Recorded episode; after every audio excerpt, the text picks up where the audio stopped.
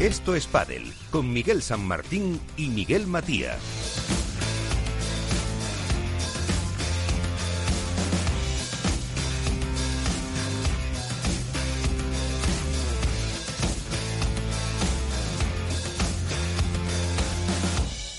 Muy buenas noches. Eh, tiempo para el pádel, tiempo para disfrutar de este deporte que tanto nos gusta desde el estudio Naturgy de Capital Radio con Alberto Coca en la parte técnica y pues pendientes todavía de las noticias que se van generando antes de la vuelta a la competición. Nos queda prácticamente un eh, mes, eh, entrenamientos, las últimas novedades eh, sobre las eh, parejas, también la actualidad eh, federativas y entre esas novedades que nos podemos encontrar, por ejemplo, que al final, en principio, la Deslas Madrid Open con el que se va a empezar la temporada en el Within Center desde el 7 hasta el 11 de abril va a ser con público. Eso es lo último que podemos conocer y que seguro que ahora adelantamos dentro de un programa en el que tendremos también varios eh, protagonistas. Pero como siempre, nuestra primera parada es eh, conocer la última hora, la actualidad, con Iván Hernández.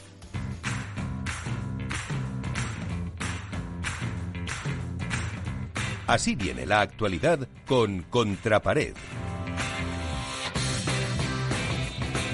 Iván Hernández, desde Valladolid, Contrapared, ¿qué tal? Muy buenas noches. Muy buenas noches, Miguel. Pues Cuéntame, porque justo estaba viendo eso, de que el, eh, del 7 al 11 el Wizzing eh, va a coger el Madrid, eh, Madrid Open, y que va a ser con eh, público. Pero bueno, ¿por dónde viene tu actualidad? Bueno, la verdad que esta semana de actualidad hay que, hay que ir a buscarla con pico y pala, porque ha habido realmente muy poca información de pádel, cosas que han llegado a última hora y bueno, pues lo más importante que puede afectar al circuito profesional que a nosotros tanto nos gusta y al público es lo que tú has comentado, ¿no? Que del 7 al 11 de abril se va a celebrar el primer torneo en, Madrid, a Deslas Open, que será en Within Center y que el World Pile Tour ha anunciado que será con público. Eh, se van a vender cuatro entradas por persona y tienen que ser convivientes y eh, el World Pile Tour pues va a tener un protocolo muy estricto en cuestión de COVID con bloqueos de grupos de asientos para que no haya gente cercana. Yo creo que es muy buena noticia. Veremos si se llega a, cumplir con el tema de, la tercera ola, si baja la tercera ola, la cuarta ola, pero siempre es bueno que entre público y más en un, en un pabellón como el Within Center que tan buenas sensaciones nos dejó en el Campeonato de España y ojalá sea el primer inicio de muchos con público. Eh, ¿Qué más te puedo contar? Bueno, pues eh, que Chiqui Cepera ha renovado con Sigus después de unas negociaciones. Ha arrancado también en Asunción, en Paraguay, en la primera prueba del circuito APT, Tour, el de famoso de Faris Pastor, que, va, a, hacer una gira por toda eh, América. Y bueno, pues hay que comentar que es un nuevo circuito, que va a tener a mucha gente y también importante. Pues vamos a destacar, por ejemplo, que Fede Quiles va a jugar con ellos que Fede Quiles tiene un problema porque World Padel Tour le va a demandar por una cantidad realmente alta por haber abandonado el World Padel Tour. Veremos a ver cómo queda ese tema. Y en cuestión federativa, que sabes que es lo que más a mí me, me gusta, me, pues ha salido la segunda sentencia contra la Federación Española por las cuotas de 2020. Recordar que en enero salió la primera en el que condenaban a la Federación Española a devolver las cuotas del 2019 Ahora ha salido la segunda sentencia, también en contra de la Federación por las cuotas del 2020, que la condena a pagar tanto las cuotas recibidas más los intereses y esta vez las costas. Eh, está claro que las federaciones no van a reclamar ese dinero, como hemos, bien hemos anunciado, por el tema de, que el pádel vaya más o menos con una balsa. Sí que nos hemos podido enterar que la Federación Española intentó llegar a un acuerdo respecto a la primera sentencia de la FEP y lo que ofreció esto eh, más o menos me ha llegado. Eh, me gustaría que alguien de la federación me lo confirmara, pero lo que ofreció la federación a las, regionales es que olvidaran absolutamente todo y que no reclamaran nada. Yo creo que las federaciones regionales no aceptaron esa opción. Está claro que ellos invirtieron un dinero, gastaron un dinero que no era legal pagarlo. Lo que no van a hacer ahora es tirarlo. Eh, tienen que llegar a acuerdos, tanto para la sentencia del 2019 y ahora para la sentencia del 2020. Y algo muy importante que está haciendo la federación es eh, buscar eh, medios de financiación. Eh, medios de financiación tales como, por ejemplo, un chaval antes, Miguel, para jugar el Campeonato de España de menores, pues tenía que pagar dos cuotas. O sea, la, igual la cuota de su autonómico o la, y la cuota del Campeonato de España. Ahora tiene que pagar tres veces. Tienen que para jugar el autonómico, el clasificatorio nacional y la fase final. Antes solo lo pagaban el TIC. Ahora ya son, tiene que pagar tres cuotas de torneos que eso es dinero que se va a la federación. Yo creo que hay que mirar también un poquito la capacidad económica de los menores y yo creo que si un chaval gana el campeonato autonómico tiene que tener derecho al fase final sin pagar la cuota del campeonato de España. Pero bueno, son formas de subvenciones, son formas de buscar dinero porque la Federación Española tiene que tiene el cajón con, con telarañas realmente y hay que hay que buscar financiación. Eh, otra cosita que me gustaría destacar eh, es la buena actuación que está haciendo World del Tour con el tema de los entrenamientos. efectivamente. bastante interesantes. Yo la semana pasada me vi el de Fede Chingoto y Tello, también el de Paquito Navarro y, y Dineno, también el de la Salayeto. Y bueno, pues aprendes cosas, te das cuenta de cosas. Al principio a veces se hacen monótonos, ¿no? Hay determinados ejercicios que se hacen monótonos, que tal, pero bueno, siempre ves las pequeñas correcciones que yo casi me fijo más en los entrenadores que los propios jugadores, ¿no? El cómo aprecian un determinado golpe para mejorar una cosa, para mejorar otra, para eh, ensamblar esas parejas, que algunas ya están más que ensambladas como Chingoto y Tello, pero que Gaby Reca todavía les da un cuarto de vuelta a esa, a esa rosca y creo que, es, que son detalles muy, muy importantes.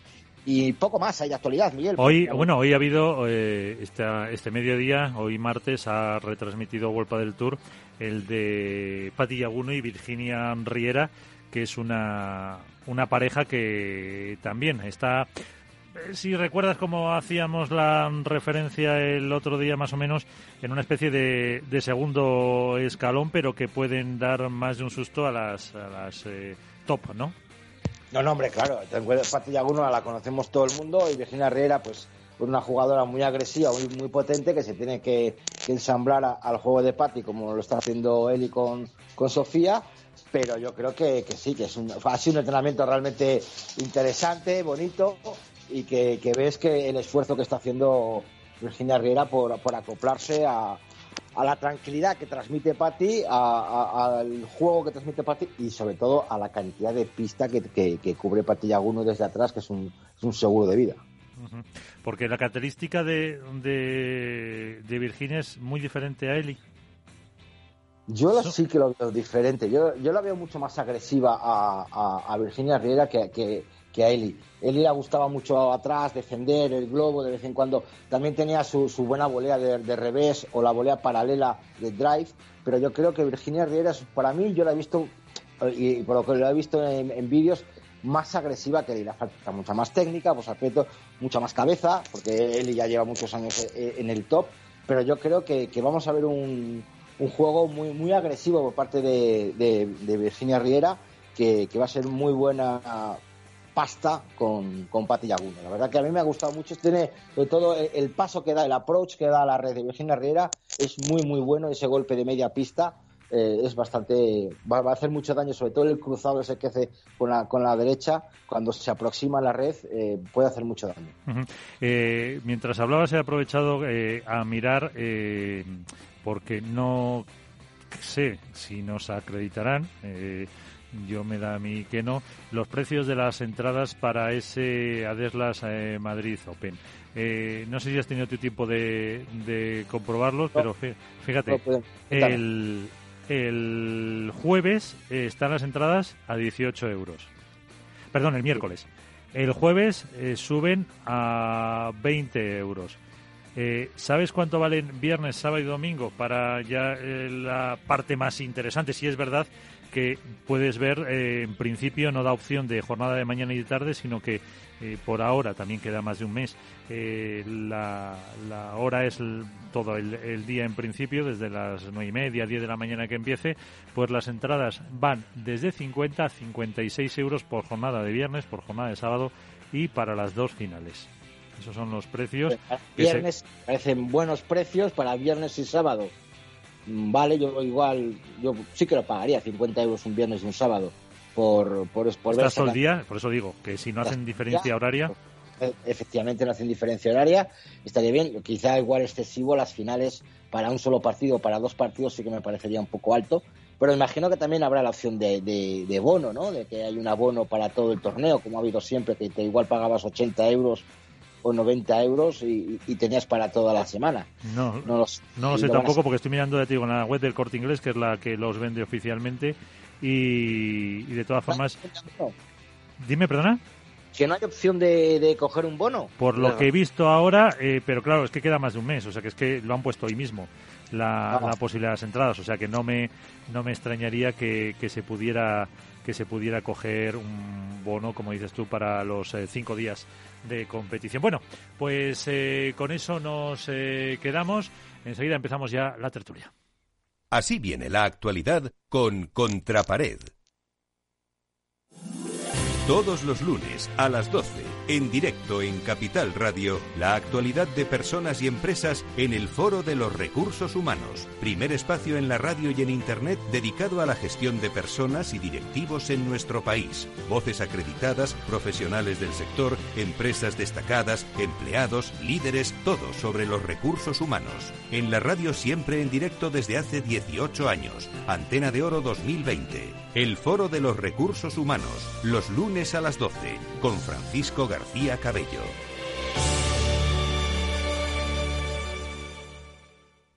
Esto te estás perdiendo si no escuchas a Luis Vicente Muñoz en Capital, La Bolsa y la Vida. Gerardo Cuerva, presidente de Cepime. La pequeña y mediana empresa española lo ha dado todo y el gobierno es el momento ya, ya, ya definitivo de compartir esa, ese, esfuerzo que está haciendo eh, la pequeña y mediana empresa. O, metemos dinero en la empresa o realmente nos cargamos el tejido productivo y luego que nadie hable de empleo, de bienestar y de progreso. No te confundas. Capital, la bolsa y la vida con Luis Vicente Muñoz, el original.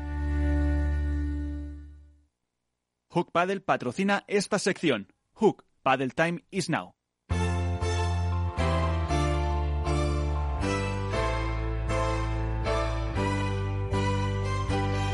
Pues debate en el que se incorpora también eh, Alberto Bote de La Dormilona de As. Alberto, ¿qué tal? Muy buenas.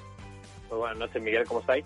Muy bien, aquí con eh, Iván, que hemos estado contando un poco la actualidad y nos hemos centrado un poco en esa eh, pues novedad de confirmar que la Deslas eh, Padel va a tener eh, la Deslas eh, sí el Open de Madrid primero va a tener público en el Within Center hemos comentado los eh, precios y que por lo menos es una, una buena noticia. No sabemos tampoco el aforo que va a tener porque no no lo dice pero viendo la experiencia que, que estuvimos tú y yo en ese campeonato de España con eh, una capacidad que tiene más o menos de 15.000 y apenas subamos 1.500 personas, yo creo que un poquito más de aforo, por lo menos un 20 o 30% según las restricciones que aplique en ese momento la comunidad autónoma, pues se pueden aprovechar, ¿no?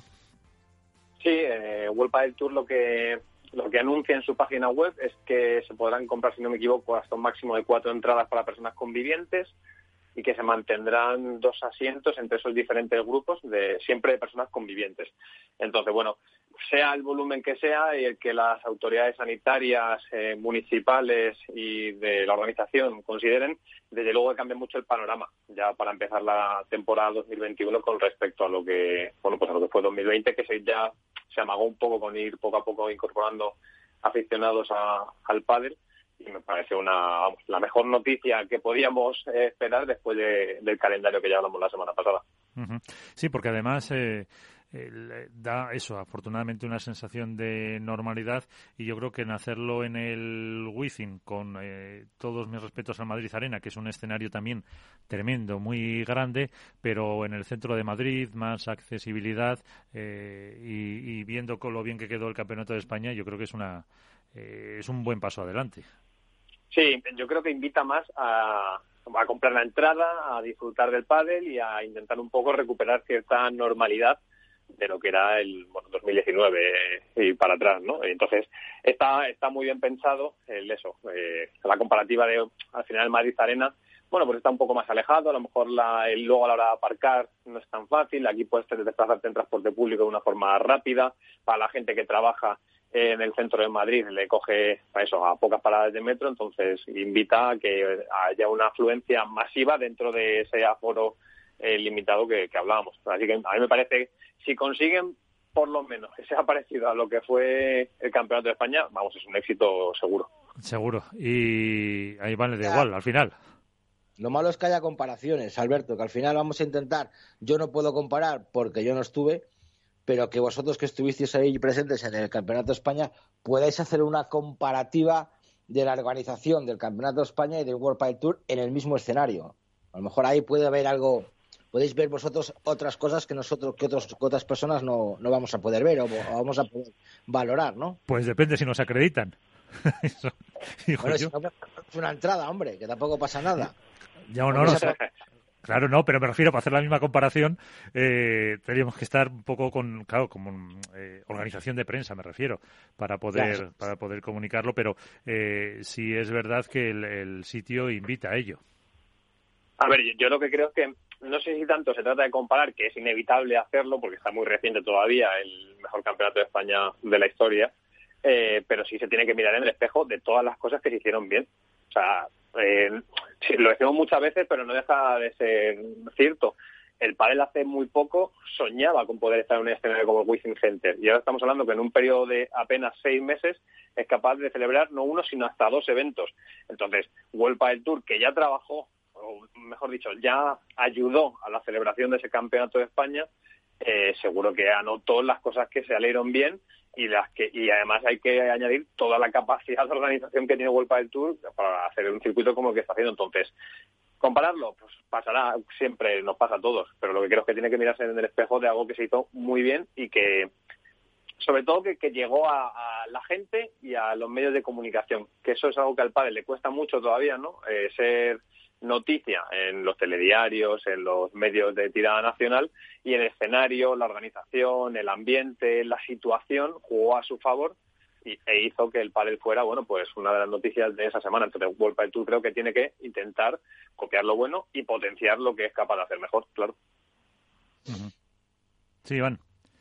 No, no, no, estoy totalmente de acuerdo. Yo creo que, hombre, van algo, algo nuevo tienen que hacer, algo mm, diferente van a hacer. Yo creo que, que, el entorno invita a ello, a, fortalecer la imagen de, de World Padel Tour, a, sobre todo a intentar no igualarlo, porque no sé si, bueno, ojalá lo igualen o incluso, ¿por qué no? Lo mejoren, ¿no? Mejorar. Yo creo que va a haber mucho, va, va a depender mucho de la asistencia del público, de las retransmisiones deportivas, de la retransmisión que tengan y que, y que el público asista, ¿no? que se atreva a, dentro de las restricciones y dentro de la complejidad de la situación, que se atreva otra vez a estar en un sitio cerrado, eh, con sus mascarillas, que tienes que estar ahí siete, ocho horas, que no vas a poder comer dentro, que no vas a poder beber una cerveza dentro, porque ahora ya no se puede, te tienes que salir fuera.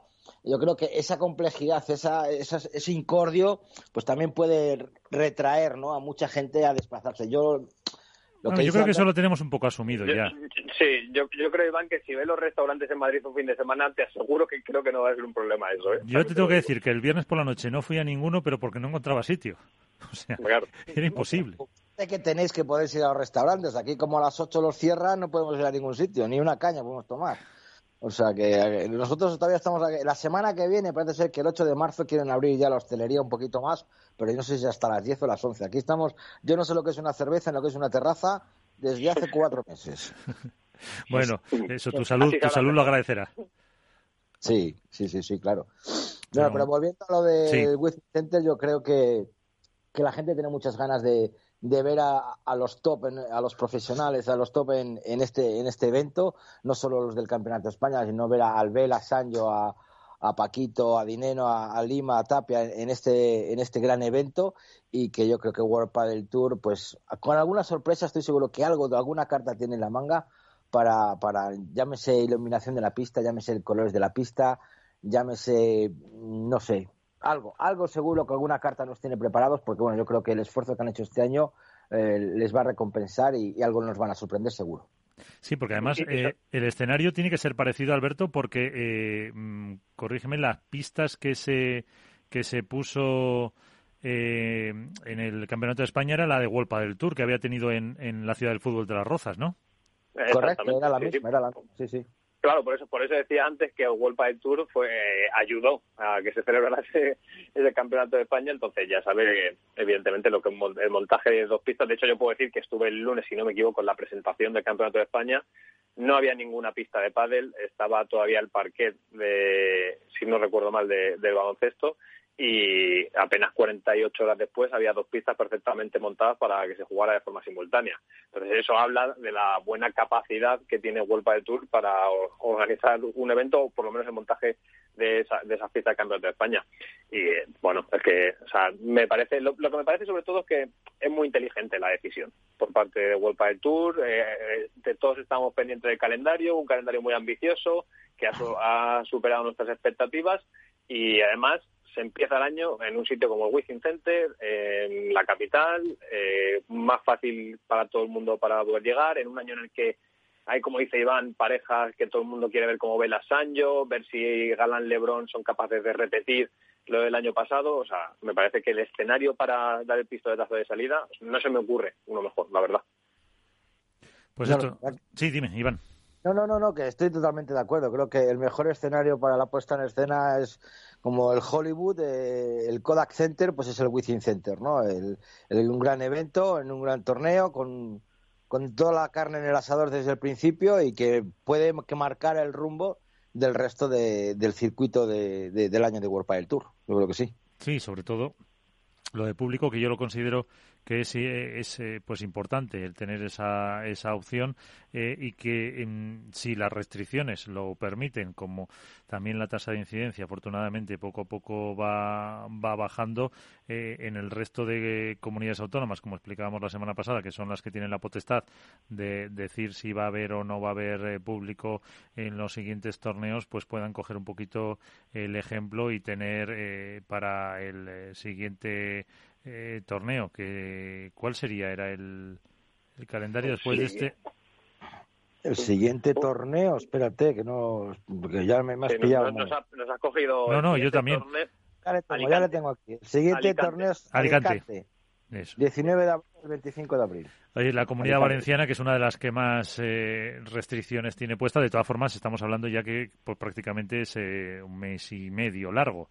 Así que que viene después de la Semana Santa, que todo el mundo está como loco con la Semana Santa con salir, veremos a ver la incidencia. Esperemos que, que se controle la gente. Bueno, en Alicante ya hubo el año pasado, cuando fue en Valencia también, un poquito de público, ¿no? No, era cerrado, pero había, ¿te acuerdas que comentábamos que se oían aplausos, se oían gritos de invitados, de gente? Que bueno, pues poco a poco se va incrementando la afluencia de público y, ¿por qué no? En Alicante, pues ojalá veamos. Luego tenemos a Vigo, y luego ya viene Santander. Veremos a ver cómo, cómo estamos en, en mayo pero que cambia mucho, ¿eh? cambia mucho el escenario. Miguel y yo lo vivimos en el Campeonato de España, tener público o no tenerlo. Por muy poco que sea, por muchas que sean las limitaciones que se deben cumplir eh, a rajatabla, cambia mucho el escenario y sobre todo creo que influyen mucho los jugadores también. Hay jugadores que a lo mejor... Eh, público tuyos solos de público. Empezamos a poner y a gritar y los, y los, jugadores lo, notan. Tuyos solos. Claro.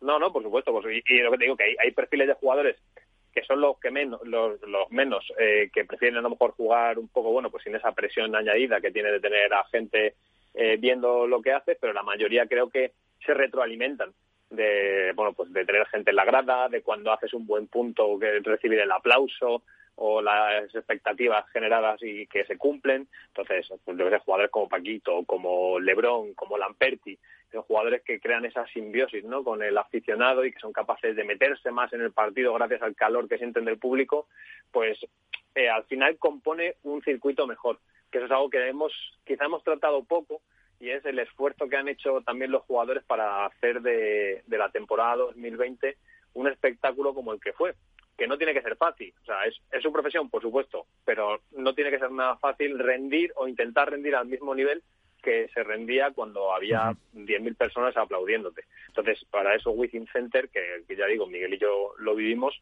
sí que ayuda mucho, porque aunque no hay ese, ese, esa sensación de fiesta, lógicamente, porque no toca, sí que ayuda mucho y al jugador, pues oye, entrar en una pista, que la gente esté aplaudiendo, que tenga los focos alumbrándole y sentir otra vez esa sensación, no sé, ese cosquilleo en el estómago que dicen muchos eh, para competir, pues probablemente le dé un puntito dos más eh, para rendir en la pista y por lo tanto el espectáculo también. Yo creo que si hay una persona a la que le gusta jugar con público es nuestro invitado, eh, Miguel Lamperti. ¿Qué tal? Muy buenas noches. Hola, ¿qué tal chicos? Buenas, buenas tardes a todos. ¿Cómo andan? Muy bien. Eh, estábamos hablando de ese primer torneo que se va a celebrar con público finalmente en el Wizzing y con Iván Hernández de Contrapared, con Alberto Bote de la Dormilona de As, eh, que realmente a los eh, jugadores sí os gusta, ¿no? Que os vean y, y más a ti, que sabes como nadie animar a las gradas. bueno, la verdad que yo creo que, que hoy en día todos echamos de menos, por supuesto, ver la, la grada llena. Yo creo que ese sentimiento es total. Ahora después, eh, seguramente que habrá jugadores que le guste más o menos. A mí, en mi caso, para mí es súper especial ver, ya solo entrar en una pista y ver que la gente, que las gradas están llenas, ya te da un plus de, animación. Eh, a veces te da un poquito de compromiso también, ¿no? De querer hacerlo bien para no defraudar a la gente que paga una entrada para verte pero sin duda que en partidos lindos, partidos parejos, partidos que se juega a gran nivel, eh, sentir el, el aliento del público o que la gente misma está metida en el partido, creo que es una de las sensaciones más lindas que, que, tenemos todos los jugadores. ¿Y cómo está Miguel Lamberti con esa nueva pareja? ¿Le echas muchas broncas a Arturo Coello? ¿Ya estáis más eh, coordinados? No, no, parece que le hecho bronca, pero no, no, no. Yo soy mucho de hablar, soy insoportable, pero toda la vida fui así.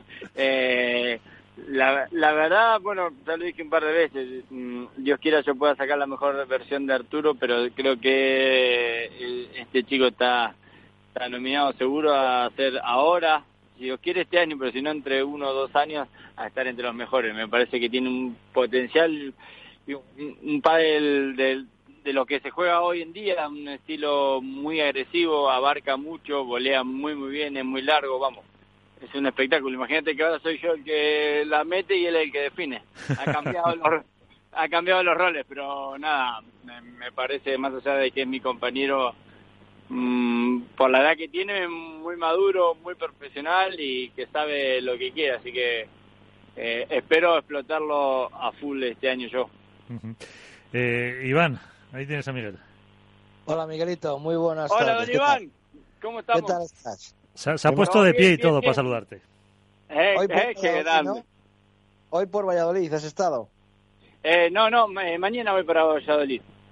Bueno, pues entonces igual, mañana. te voy a ver. vale, vale.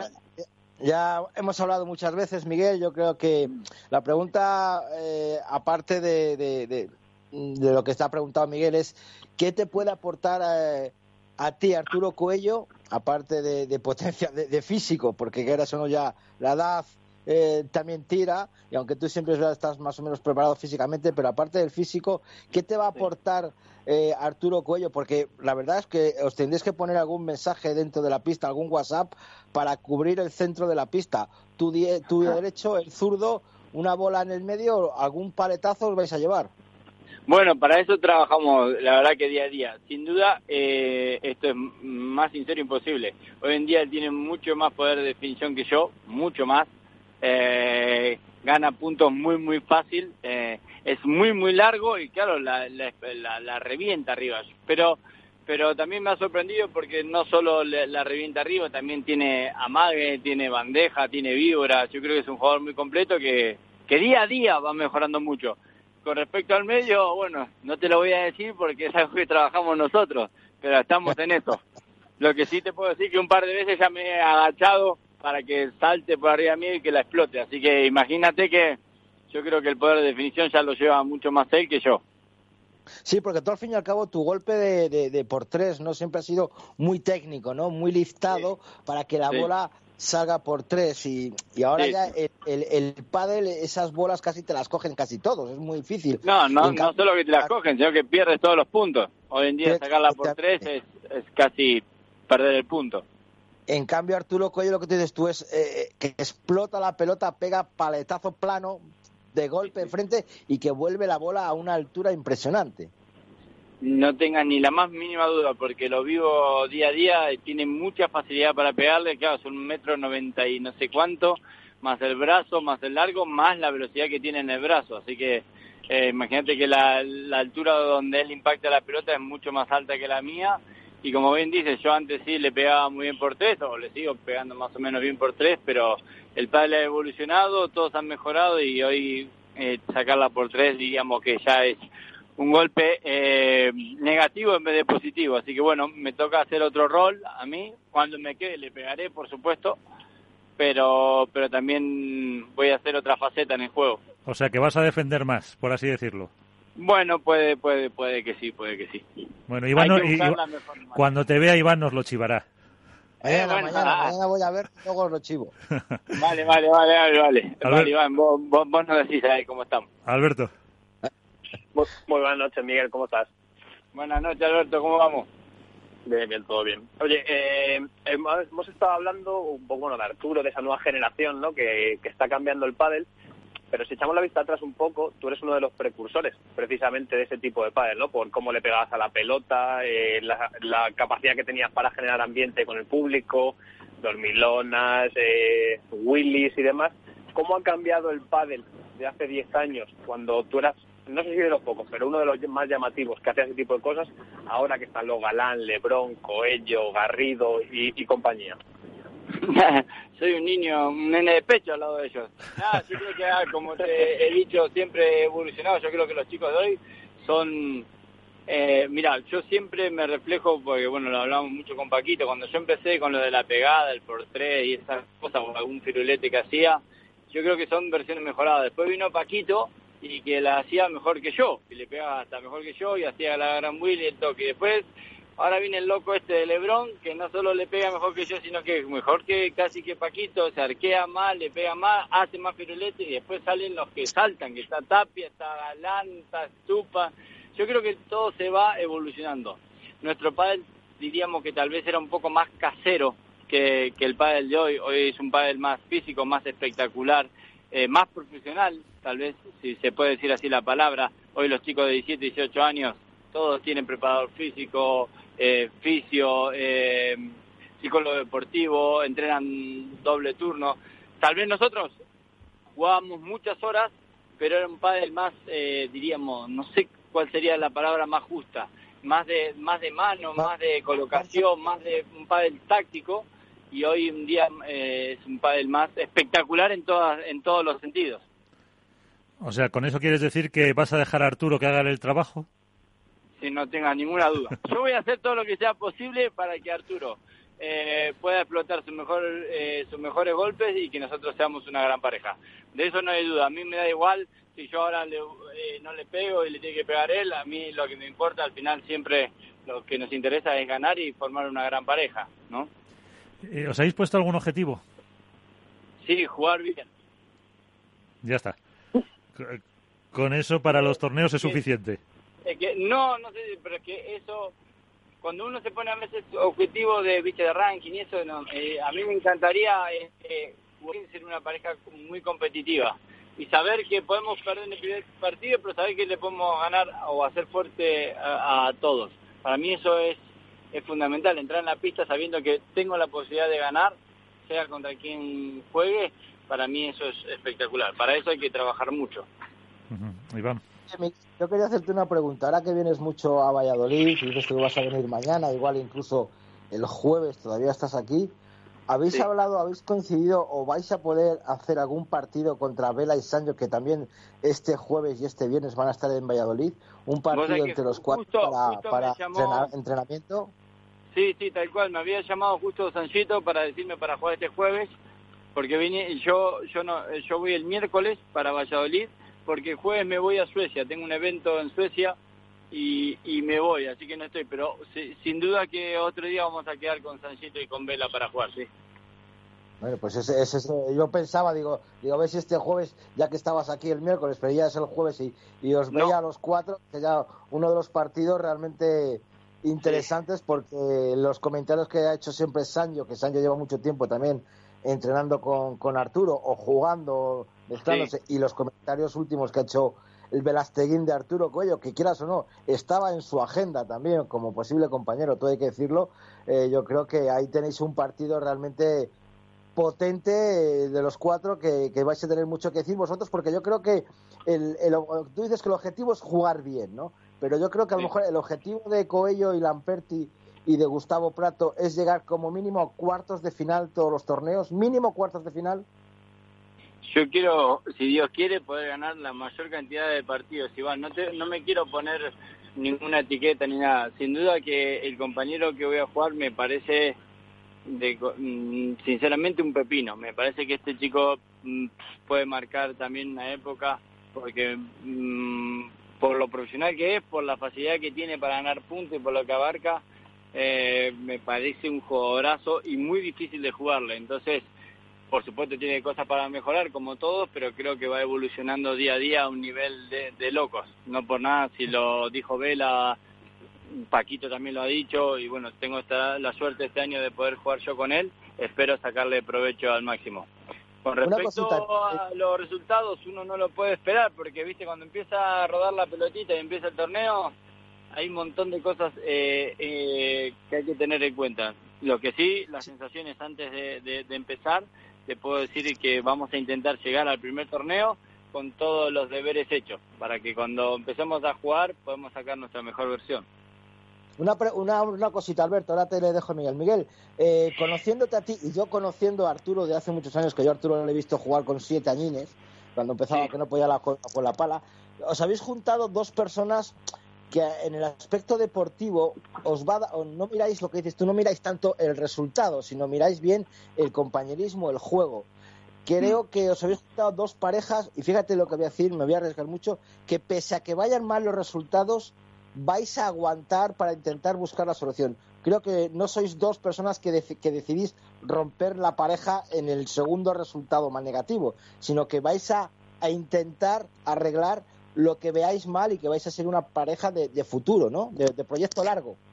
Ahí, ahí yo no puedo hablar por Arturo porque recién lo conozco hace tres meses. Solo te puedo decir que de él le destaco su profesionalidad, sus ganas de ganar, que me encantan, y y su potencial. De mi parte voy a darlo todo para poder explotarlo al máximo a él. El tiempo que él quiera jugar conmigo, por supuesto. No, yo hablo por él. como le conozco, más o menos, es un hombre, un chaval muy apocado, muy, muy relajado, muy concentrado, muy comprometido. y que a lo mejor a, Arturo el cambiar de pareja a mitad de curso sería un palo devastador. Esperemos que no, esperemos que podamos jugar todo el año juntos y que podamos, tenemos unos objetivos en común y esperemos que podamos cumplirlo. Alberto. Eh, Miguel, tres preguntas un poco para analizar tu trayectoria. ¿Cuál ha sido el mejor momento o el momento que recuerdas tú con, más cariño de tu carrera? Esa es la primera. La segunda, ¿hasta cuándo nos queda Miguel Lamperti? Y la ¿Hasta cuándo qué? Eh, ¿Hasta cuándo nos queda Miguel Lamperti en el, en el profesional? Y, ¿Y, a qué te gustaría dedicarte una vez que el día de mañana, cuando decidas poner punto final tu etapa como profesional? Bueno, con respecto a la primera, eh, tengo una mezcla entre la primera vez que también gané un torneo, un World de Tour en, en, Argentina, junto con mi familia, y a la vez el Mundial que gané con Argentina, que jugué para la selección por primera vez. Eh, creo que son de los dos momentos más bonitos porque nunca había jugado para la selección y justo me tocó jugar y definir los dos puntos, el de la semi y el de la final. Y bueno, quieras que no, la camiseta tira. Y después me acuerdo mucho del primer torneo que gané profesional acá en España y también el torneo que gané el primero en Argentina, que era del, en ese momento era el PPT. Eh, eso fue la primera. Con respecto a la segunda, mucha gente me lo pregunta, que me trata, ya me está tratando, me quieren retirar, pero yo el, momento, que sienta que el, cuerpo, el físico, o que sienta que pueda, que no pueda tener condiciones de ganarle a una pareja es cuando daré el paso al costado. Sí te debo decir que sí tengo pensado jugar estos dos años al máximo y después sí planteármelo muy seriamente. Y tercero, eh, yo soy un... El tercero es que quiere ser cuando seas mayor. Yo soy un enfermo del pádel. Yo eh, vivo el pádel, para mí el pádel es el 90% de mi vida y, y, y, lo vivo día a día como la primera vez. Entonces yo creo que voy a estar muy ligado a eso. Me gusta mucho la parte de enseñar o poder eh, tener algunas parejas de, de competición, eh, tener a un club, poder manejar equipos, eh, estar relacionado al pádel seguro porque es lo que más me gusta hacer. Y bueno, y respecto un poco a la temporada, ¿quién ves la, la pareja a batir este año? Eh, mencionaba Iván a Belasanio, eh, Galán Lebrón. ¿Cuál te gusta a ti más? Yo espero que todos jueguen mal contra nosotros, pero soy tipo en ese sentido muy sincero y me llevo mucho por los números. Para mí los números siempre mandan y sin duda Lebron y Galán han marcado una diferencia en el pádel que yo no lo había visto hace mucho tiempo. Un pádel, un pádel de los cuales todas las parejas acostumbrar a jugar de alguna forma con nuestras armas para poder combatir el pádel espectacular que ellos juegan. Todas las parejas son muy buenas, todas, pero yo creo que ellos tienen un plus, un plus de, de nivel eh, técnico, físico que, que, que, me sorprende la forma de jugar de ellos.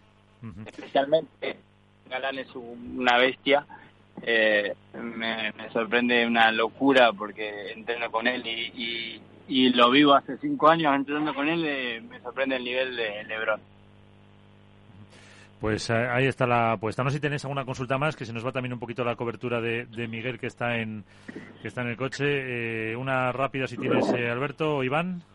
No, no, no, nada, que mañana le veo y que y que mucha suerte para esta nueva etapa, que seguro que con Gustavo Prato, que ya la ha dirigido en otra ocasión, va a seguir mejorando esa, esa, ese revés cruzado que tanta falta de hace. Bueno, pues cuando le veas a Iván te escondes eh, para que no te vea a ver quién, quién hace el medio, quién va al medio y todo eso, para que luego no nos lo cuente. no, no, pasa nada, no pasa nada, que Iván vea no hay problema, es del equipo, no pasa nada. Muy bien, pues eh, Miguel Lamperti, un placer, que te vaya muy bien y que hablemos mucho este año. Chicos, muchísimas gracias por la entrevista y acá estoy. Cuando, cuando quieran, siempre los atenderé con todo gusto. Un placer.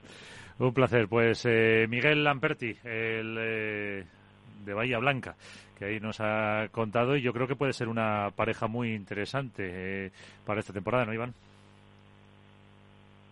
Sí, la verdad que sí, es un, es, una, es un reto bastante importante el que tiene Miguel Lamperti. Yo creo que va a dar un salto de, calidad a, Arturo y es lo que hablamos eh, muchas veces, ¿no? La, mezcla esta que está viendo de veteranía y juventud, de pádel viejo con pádel nuevo, eh, y la verdad va a ser difícil lo que, lo que comentaba Miguel, ¿no? El verle en una posición a lo mejor más retrasada o, más de, de, invertir el pádel, ¿no? Siempre se ha dicho que el de la derecha creaba y el de la izquierda definía y va a ser difícil ahora o, extraño el ver que, el que va a definir mucho más los golpes va a ser Arturo Coello, el que se va a cruzar al lado de Lamperti cuando venga una bola alta, creo que va a ser Coello y a lo mejor a, Miguel pues le vemos con un casco eh, jugando. Hombre, también porque es zurdo, Coello, aparte de la juventud, de la potencia, de la altura, también el que sea eh, es muy atrevido, es, es muy atrevido, Arturo es que es muy atrevido, para la edad que tiene es un jugador, lo que dice Miguel, es muy atrevido, muy osado y que, y que, que le da igual quién esté enfrente, él quiere aprender, aquí en Valladolid, gracias a Dios, pues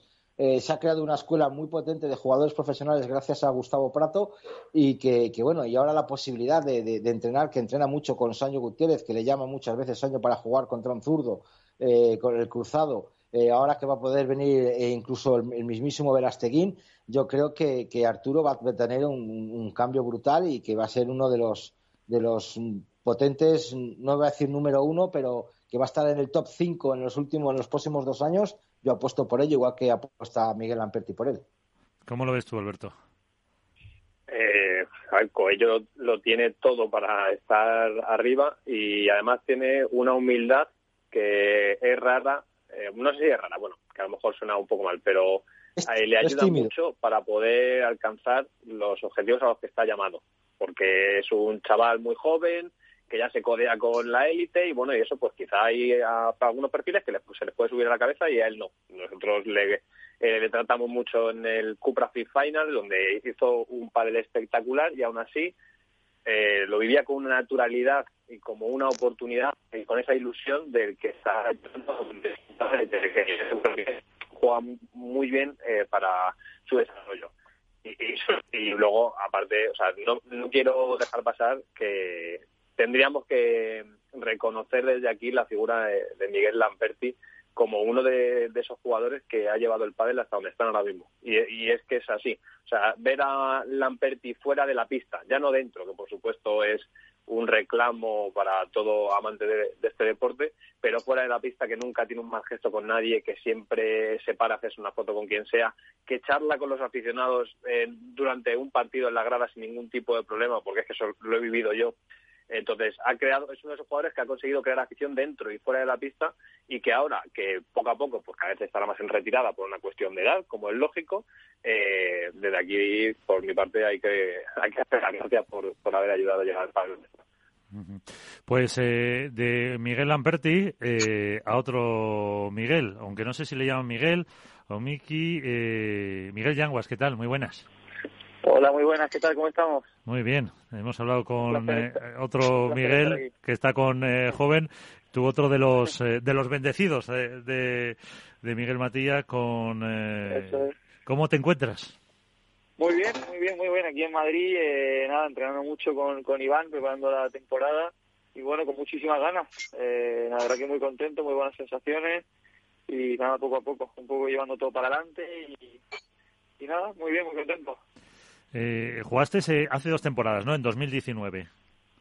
Sí, bueno, llevamos jugando desde que éramos prácticamente Benjamines, jugamos el primer campeonato del mundo de Benjamín eh, juntos y bueno, hemos jugado muchos años juntos, nos separamos en 2019, eso es, y bueno, hemos tardado poco volver a, juntarnos, o sea que la verdad, muy contento de, jugar otra vez con, con Iván. Eh, y otro Iván, Iván Hernández, contra pared. Hola Miguel, muy buenas tardes, muy buenas noches. ¿Qué tal, qué tal Iván, cómo estás? Bueno, la verdad que, es un placer hablar con, otra de las futuras promesas de, del, pádel, del pádel mundial, ¿no? Después del 2019, donde conseguisteis eh, Iván y tú entrar en un, en un cuadro en un cuadro final, luego pues has tenido los mundiales, eh, yo creo que, has tenido luego en el año pasado tuviste cuatro cuadros y dos octavos de final y terminaste en el Racing el número 49.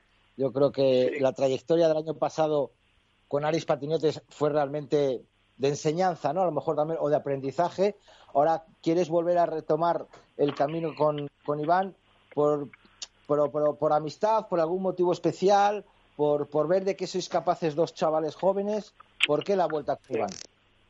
Bueno, eh, sí, como, como tú dices, Iván, sí, la verdad que muy, muy contento del año que hice el año pasado eh, eh, con Aris, la verdad que llegamos a jugar a un muy buen nivel, eh, ahí lo demostramos en el octavo de final que hicimos en Alicante en el Madrid Open, eh, y luego muchos muchos cuadros finales que se jugaron el paso octavo, ahí tuvimos muchas oportunidades, pero bueno, contento, ahora también de seguir, hoy he empezado otra vez con Iván, un proyecto que bueno, al final teníamos esa base, y, y bueno, yo creo que podemos tener una pequeña ventaja con, con el resto de parejas porque ha habido muchos cambios y creo que teniendo esa base con Iván de jugar juntos podemos hacerlo realmente bien, ¿no? Entonces, eh, sí somos muy amigos de verdad eh, y bueno, creo que tenemos una muy buena conexión dentro de la pista y, y creo que nos compenetramos muy muy bien, entonces bueno, eh, con muchas ganas y bueno, eh, impaciente por empezar ya en, Madrid, en abril.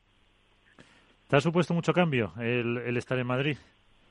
Sí, sí, sí, sí, sí, bueno, yo eso, de hecho se lo comentaba a Miguel Matías, que es muy, somos muy amigos, muy buenos amigos. Sí, es al final de pasar de estar ahí con tus padres, con tu familia ahí en Motril, de no que te lo tengan todo preparado, ¿no? Pero aquí que al final le tienes que independizar. Llevo creo que casi ahí dos años ya prácticamente independizado y al final eh, sí, es, un gran cambio. Tienes que organizar todo muy bien, tienes que tener todo muy bien estructurado. Madrid es una ciudad grande, no hay tiempo para para perder durante el día. Entonces al final sí, es verdad que es un cambio gigante y nada, lo estoy llevando muy bien, con bastante naturalidad y, muy contento, ¿no?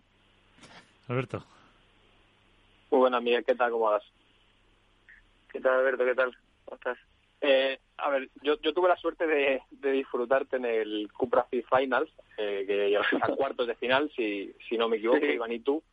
Eh, y eh, me parece un poco la antesala quizá de lo que va a ser esta temporada 2021. Un pádel eléctrico, un pádel eh, muy ofensivo, muy al estilo, eh, bueno, pues a lo mejor lo que están marcando los Lebron y Galán, con pues, evidentemente vuestro sello, que ¿Qué, piensas que os puede deparar ese estilo de juego en esta temporada? Y si sois a lo mejor esa continuación de lo que llamamos eh, Miguel yo la, la, new, la New Wave. bueno, sí, es verdad, Alberto. Ahí en el, es verdad que, por ejemplo, en el Cupra Final, la primera pregunta que te voy a responder fue eh, que, bueno, yo para mí yo estuve peor, Iván es verdad que llevaba un, año muy, muy bueno y yo, eh, bueno, lo que estoy trabajando ahora es lo que no hice en el Cupra Final, jugamos bien, pero eso es lo que tú dices, intentar, eh, junto con Jorge, con Mariano, que está intentando cambiar muchas cosas, ser un jugador más agresivo, eh, irme para la red con más facilidad y aguantar ahí, que es el juego que le viene bien a Iván. Y, y bueno, sí es verdad que es, es el, el sello que tenemos de ganar Lebron, la, la, la, la mirada que ponemos en ellos en el día a día ya que entrenamos juntos. Eh, entonces, bueno, yo creo que ese es el juego que nos va a caracterizar. A caracterizar. Para eso es verdad que hay que estar físicamente muy, muy bien, pero yo creo que poco a poco lo vamos a conseguir y bueno, eh, eh, bueno, si, si intentamos y conseguimos tener ese estilo de juego, creo que vamos a ser muy peligrosos este año, ¿no? Sobre todo yo, porque Iván ya tiene un poco implementado eso, ¿no? Dentro de la pista, pero si yo eh, intento sacar eso, eh, vamos a hacerlo muy bien. Ahí Jorge está poniendo las pilas con nosotros, Jorge Martínez, y bueno, creo que lo, lo podemos sacar adelante, ¿no? Eh, ¿Estás notando mucho que el entrenar con, con M3 de una forma continua, en la profesionalización, en los entrenamientos, con un grupo con muchos jugadores World del también, como Canal, Lebron, Poggi, el propio Iván, ¿lo notas mucho? Sí, lo noto gigante, o sea, es, es un cambio radical, eh, sobre todo en el día a día, en el minuto a minuto, ¿no? Eh, al final hay cada jugador que te puede que te puede aportar algo diferente, ¿no? Por ejemplo, eh, Poggi te, eh, aporta mucha experiencia de, bueno, de la experiencia que tiene con el, los años atrás, es una barbaridad lo que sabe. Eh, Jorge en el momento te dice como que, las tomas de decisiones que tienes que tomar, Lebron la te mete ahí mucha como presión para que entrenes bien, ¿no? Porque siempre está dando el máximo, igual que Galán. Eh, entonces yo creo que, de cada uno se puede aprender. Mariano también te aporta esa tranquilidad porque es tranquilo. Entonces cada uno tiene su, su granito de arena que puede aportar para que para que la cosa funcione, ¿no? Entonces es la, la gran diferencia que yo que yo noté ahí, ¿no? Que no te puedes relajar con estos que, que te meten caña, no, como te, te vean relajado, ¿no? Eh, me meten un segundo y, y ya estás fuera del entreno. Te dicen, bueno, vete a casa y ya cuando se prepara viene, porque al final el ritmo que hay y la exigencia es máxima, ¿no? Eh, entonces, bueno, y sobre todo también te enseñan a, a cuando no tienes un buen día de entreno, o tus sensaciones, porque hay días que tú eh, llegas a la pista, empiezas a entrenar y tienes unas sensaciones buenísimas, ¿no? Pero hay otros días que no, los tiros no fluyen, la cabeza no va bien, y ahí es cuando más hay que apretar eh, los dientes y, y entrenar bien, ¿no? Y yo creo que eso en, en la academia eh, lo hacen fundamental. Uh -huh. Es como un... muy, muy contento. Te iba a decir que es como un paso más eh, profesional, un profesionalismo ya eh, total. Ya sois profesionales, sí. pero ahí es como un escalón por encima, ¿no? Eso es, así tú lo, tú lo has dicho. Eh, al final es, como he dicho, te llevan al límite, entonces al final ese escalón que te da es lo que te hace que rinda mejor luego la competición, ¿no? Y lo hacen todo lo, lo máximo eh, posible a, a, que sea más real, ¿no? Para la hora de la, de la competición, ¿no? Entonces, eso, como te digo, muy, muy, muy contento allí y, y, con ganas de más, ¿no? Cada día con más ganas de entrenar. Hombre, así tenéis pistas también para ganar cuando os toque con Galán y Lebron, por ejemplo, y todo eso. Ya sabéis por dónde por dónde meterle más mano, ¿no? Es, es complicado, ¿eh? igual, ¿eh? Aunque entrenes todos los días siempre se sorprenden con algo distinto. Entonces, eh, es, son muy, muy complicados. No, no, no. Hasta que no estás dentro con ellos, eh, es muy complicado. De hecho, mañana tenemos partido con ellos, a ver qué tal. a ver qué tal, hay que estar preparado. Ya ahora que tú dices que estás entrenando con, con Lebron y con Galán, eh, yo me imagino a, a Yanguas con todo lo que quiere aprender, es, me, estoy, me estoy imaginando, ¿eh? Con la, con la pala en la derecha y con una libreta y un bolígrafo en la izquierda, para apuntar absolutamente todo. Y yo la pregunta, eso es la que, que te quería decir, ¿no? ¿Cuántas sí. veces repasas los entrenamientos, no los tuyos, sino los de Lebron y Galán que juegas con ellos para intentar todavía aprender más cosas? ¿Los repasas, los ves, los mentalizas, los visionas? Dime si es sí. cierto. Sí, yo sobre sí, ¿no? todo eh, eh, yo intento visualizar a los jugadores que juegan en mi posición, ¿no? Eh, a, a Galán lo visualizo mucho menos, pero es verdad que a, eh, a bueno, a, me gusta mucho yo, a mí en el pasado me ha gustado mucho Sancho, la forma que tiene de jugar, pero entiendo que el pádel, si ya tienes la magia esa de Sancho, tienes que adaptarla un poco más a la facilidad que tiene LeBron con tiros sencillos y, y la, la, cómo lee el juego, eh, a, adaptarlo a la rapidez y bueno, y luego obviamente que tira sus tiros eh, con, con, mucha firmeza. Y eso es lo que estoy intentando visualizar mucho más a LeBron, al ser jugador de drive como yo, y es complicado, pero bueno, intentando implementar cosas que tiene él. Eh, y bueno, creo que, que, al final la visualización también ayuda mucho la, a la hora de competir. Muy importante. Como visualices mucho el remate te va a acabar doliendo la espalda, ¿eh? Como te no, corres no, no. tanto como él. Eso, eso está más complicado, pero pero intentaré poco a poco, ¿eh? el remate más poco a poco. Sí, fíjate que hablábamos antes con Lamperti y le preguntaba yo, pues eso, por si veía más favorito a Belasanio y dice que no, que Galán Lebrón ahora mismo es la, la pareja a batir, la pareja eh, número uno dentro de, de lo que es eh, esta temporada, lo que va a ser esta temporada.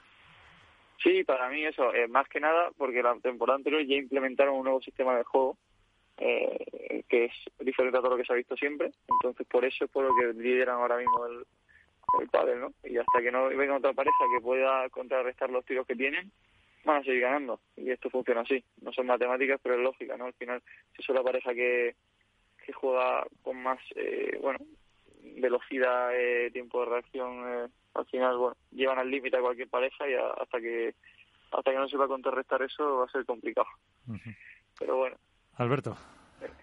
Eh, venga, eh, tú, tú, eres, tú, eres, de los que te mojas y tienes desparpajo. Eh, siendo, ambicio, siendo ambicioso, ¿qué, ¿qué resultados habéis hablado Iván y tú? Es decir, joder, a ver si esta temporada consiguiéramos hacer unas semis, eh, llegar a una final. ¿Qué habéis hablado? Mira, sinceramente lo voy a contar. Eh, me noto tan tan confiado con Iván y con tantas buenas sensaciones que yo le he dicho, mira Iván, eh, obviamente si el ranking sorteo del año pasado eh, se hubiera mantenido, hubiéramos estado a la pareja 15, 16, 17 quizás, ahora estamos pareja 25, 26 por el ranking que han hecho, nos han tirado para atrás, pero bueno, eh, nosotros vamos a empezar el primer torneo de previa queriendo hacer cuarto de final, ¿no? Y, y obviamente es, es una meta difícil, pero yo creo que con las sensaciones que estamos teniendo los dos juntos podemos conseguirlo, ¿no? Eh, yo creo que estamos entrando para hacerlo, estamos a un nivel bueno, estamos siendo sobre todo constantes y yo creo que podemos conseguirlo. Eh, está la pareja muy dura, pero bueno, yo el, objetivo que le he puesto a Iván, bueno, eh, adentrarnos y mantenernos ya en el cuadro final lo antes posible intentar meter cuarto y, y, sobre todo intentar ser lo más competitivos posible y que vean que todo el partido estamos ahí, ¿no? Y ser mentalmente los más fuertes, ¿no? Al final yo creo que esa es la clave. Entonces, bueno, eh, objetivos, meternos pareja 15, ¿vale? Uh -huh. sí, sí, bueno, sí se pueden jugar todos los torneos y, y, no hay problema. Pero bueno, yo creo que eso, ser lo más competitivos con las parejas de arriba. Es el objetivo, uh -huh. el objetivo principal y a la vez también el, eh, ese trabajo mental para eh, no venirse abajo si al principio por lo menos no salen los resultados. Exacto, que, bueno, que que lo mismo los, que, los, que, en un sentido también para el otro. Exacto, y que vean bueno los contrarios que estamos que estamos tirando nuestros tiros, el partido vaya bien, vaya mal y que estamos haciendo nuestro patrón de juego y en lo que creemos, ¿no? Y al final eso nos va a llevar a tener buenos resultados. Es fácil decirlo, difícil hacerlo, pero creo que lo podemos conseguir. Entonces, bueno, muy contento con lo que estamos haciendo hasta ahora y bueno, poco a poco. Miguel, ¿con qué, ¿con qué torneo del calendario tienes más puestas esperanzas? ¿Alguno que te más te llame la atención? ¿Alguno en tu, en tu comunidad autónoma? ¿O alguno que, que digas, este me encantaría hacer un resultado espectacular? Pues el que más me gusta es el primero porque es cuando empezamos. Entonces ya tengo ganas de empezar y hacer buenos resultados. Sí, es verdad que me gustan dos ciudades, eh, me gustan mucho dos ciudades que son, bueno, Málaga, porque yo nací allí, el Málaga Open que se juega en el, en, bueno, en el pabellón de la Unicaja, y sí. Cascais, porque mi novia es de allí y me encanta, es, la es mi ciudad preferida. Eh, entonces, bueno, esos dos son son dos de los torneos que me gustan. También me gusta mucho el torneo de Suecia, creo que va a estar muy bien. Eh, la gente allí, bueno, tengo muy buena relación con la gente allí. Creo que va a estar todo muy bien, el calendario es muy bueno. Eh, aparte este año con lo de los Challenger y todo, creo que va a ser uno muy completo. Por ello hay que estar muy bien físicamente, pero nada, con muchas ganas de empezar ahí en el Madrid Open y, y, bueno, a ver qué nos depara. Uh -huh. Hombre, y sobre todo el que decías tú, el de Cascais, que hay que impresionar a los suegros. Exacto, exacto, hay va a haber gente y hay que, hay que dar la talla. Claro, pero hay que quedar bien. Pues eh, te llamaremos, eh, Miguel Yanguas, eh, Miki Yanguas, muchísimas gracias por estar con nosotros. Muchísimas que, gracias a vosotros. Que os vaya muy bien. Gracias, es un placer estar aquí con vosotros otra vez más y nada, espero eh, volver pronto. Perfecto. Os mando un abrazo muy, muy fuerte. Te llamaremos. Gracias. Pues una pausa y enseguida seguimos con nuestro siguiente protagonista. Esto es Padel con Miguel San Martín y Miguel Matía. Inversión inmobiliaria acompaña al mercado inmobiliario en este nuevo ciclo. Todos los jueves de 10.30 a 13 horas, el inversor encontrará las claves para realizar su mejor inversión. La mañana de los jueves en Capital Radio tomamos el pulso al sector inmobiliario. Noticias, análisis de mercado y debates donde los protagonistas del sector podrán contar en primera persona los retos a los que se enfrenta el ladrillo. Inversión inmobiliaria pone la voz al sector inmobiliario aquí, en Capital Radio.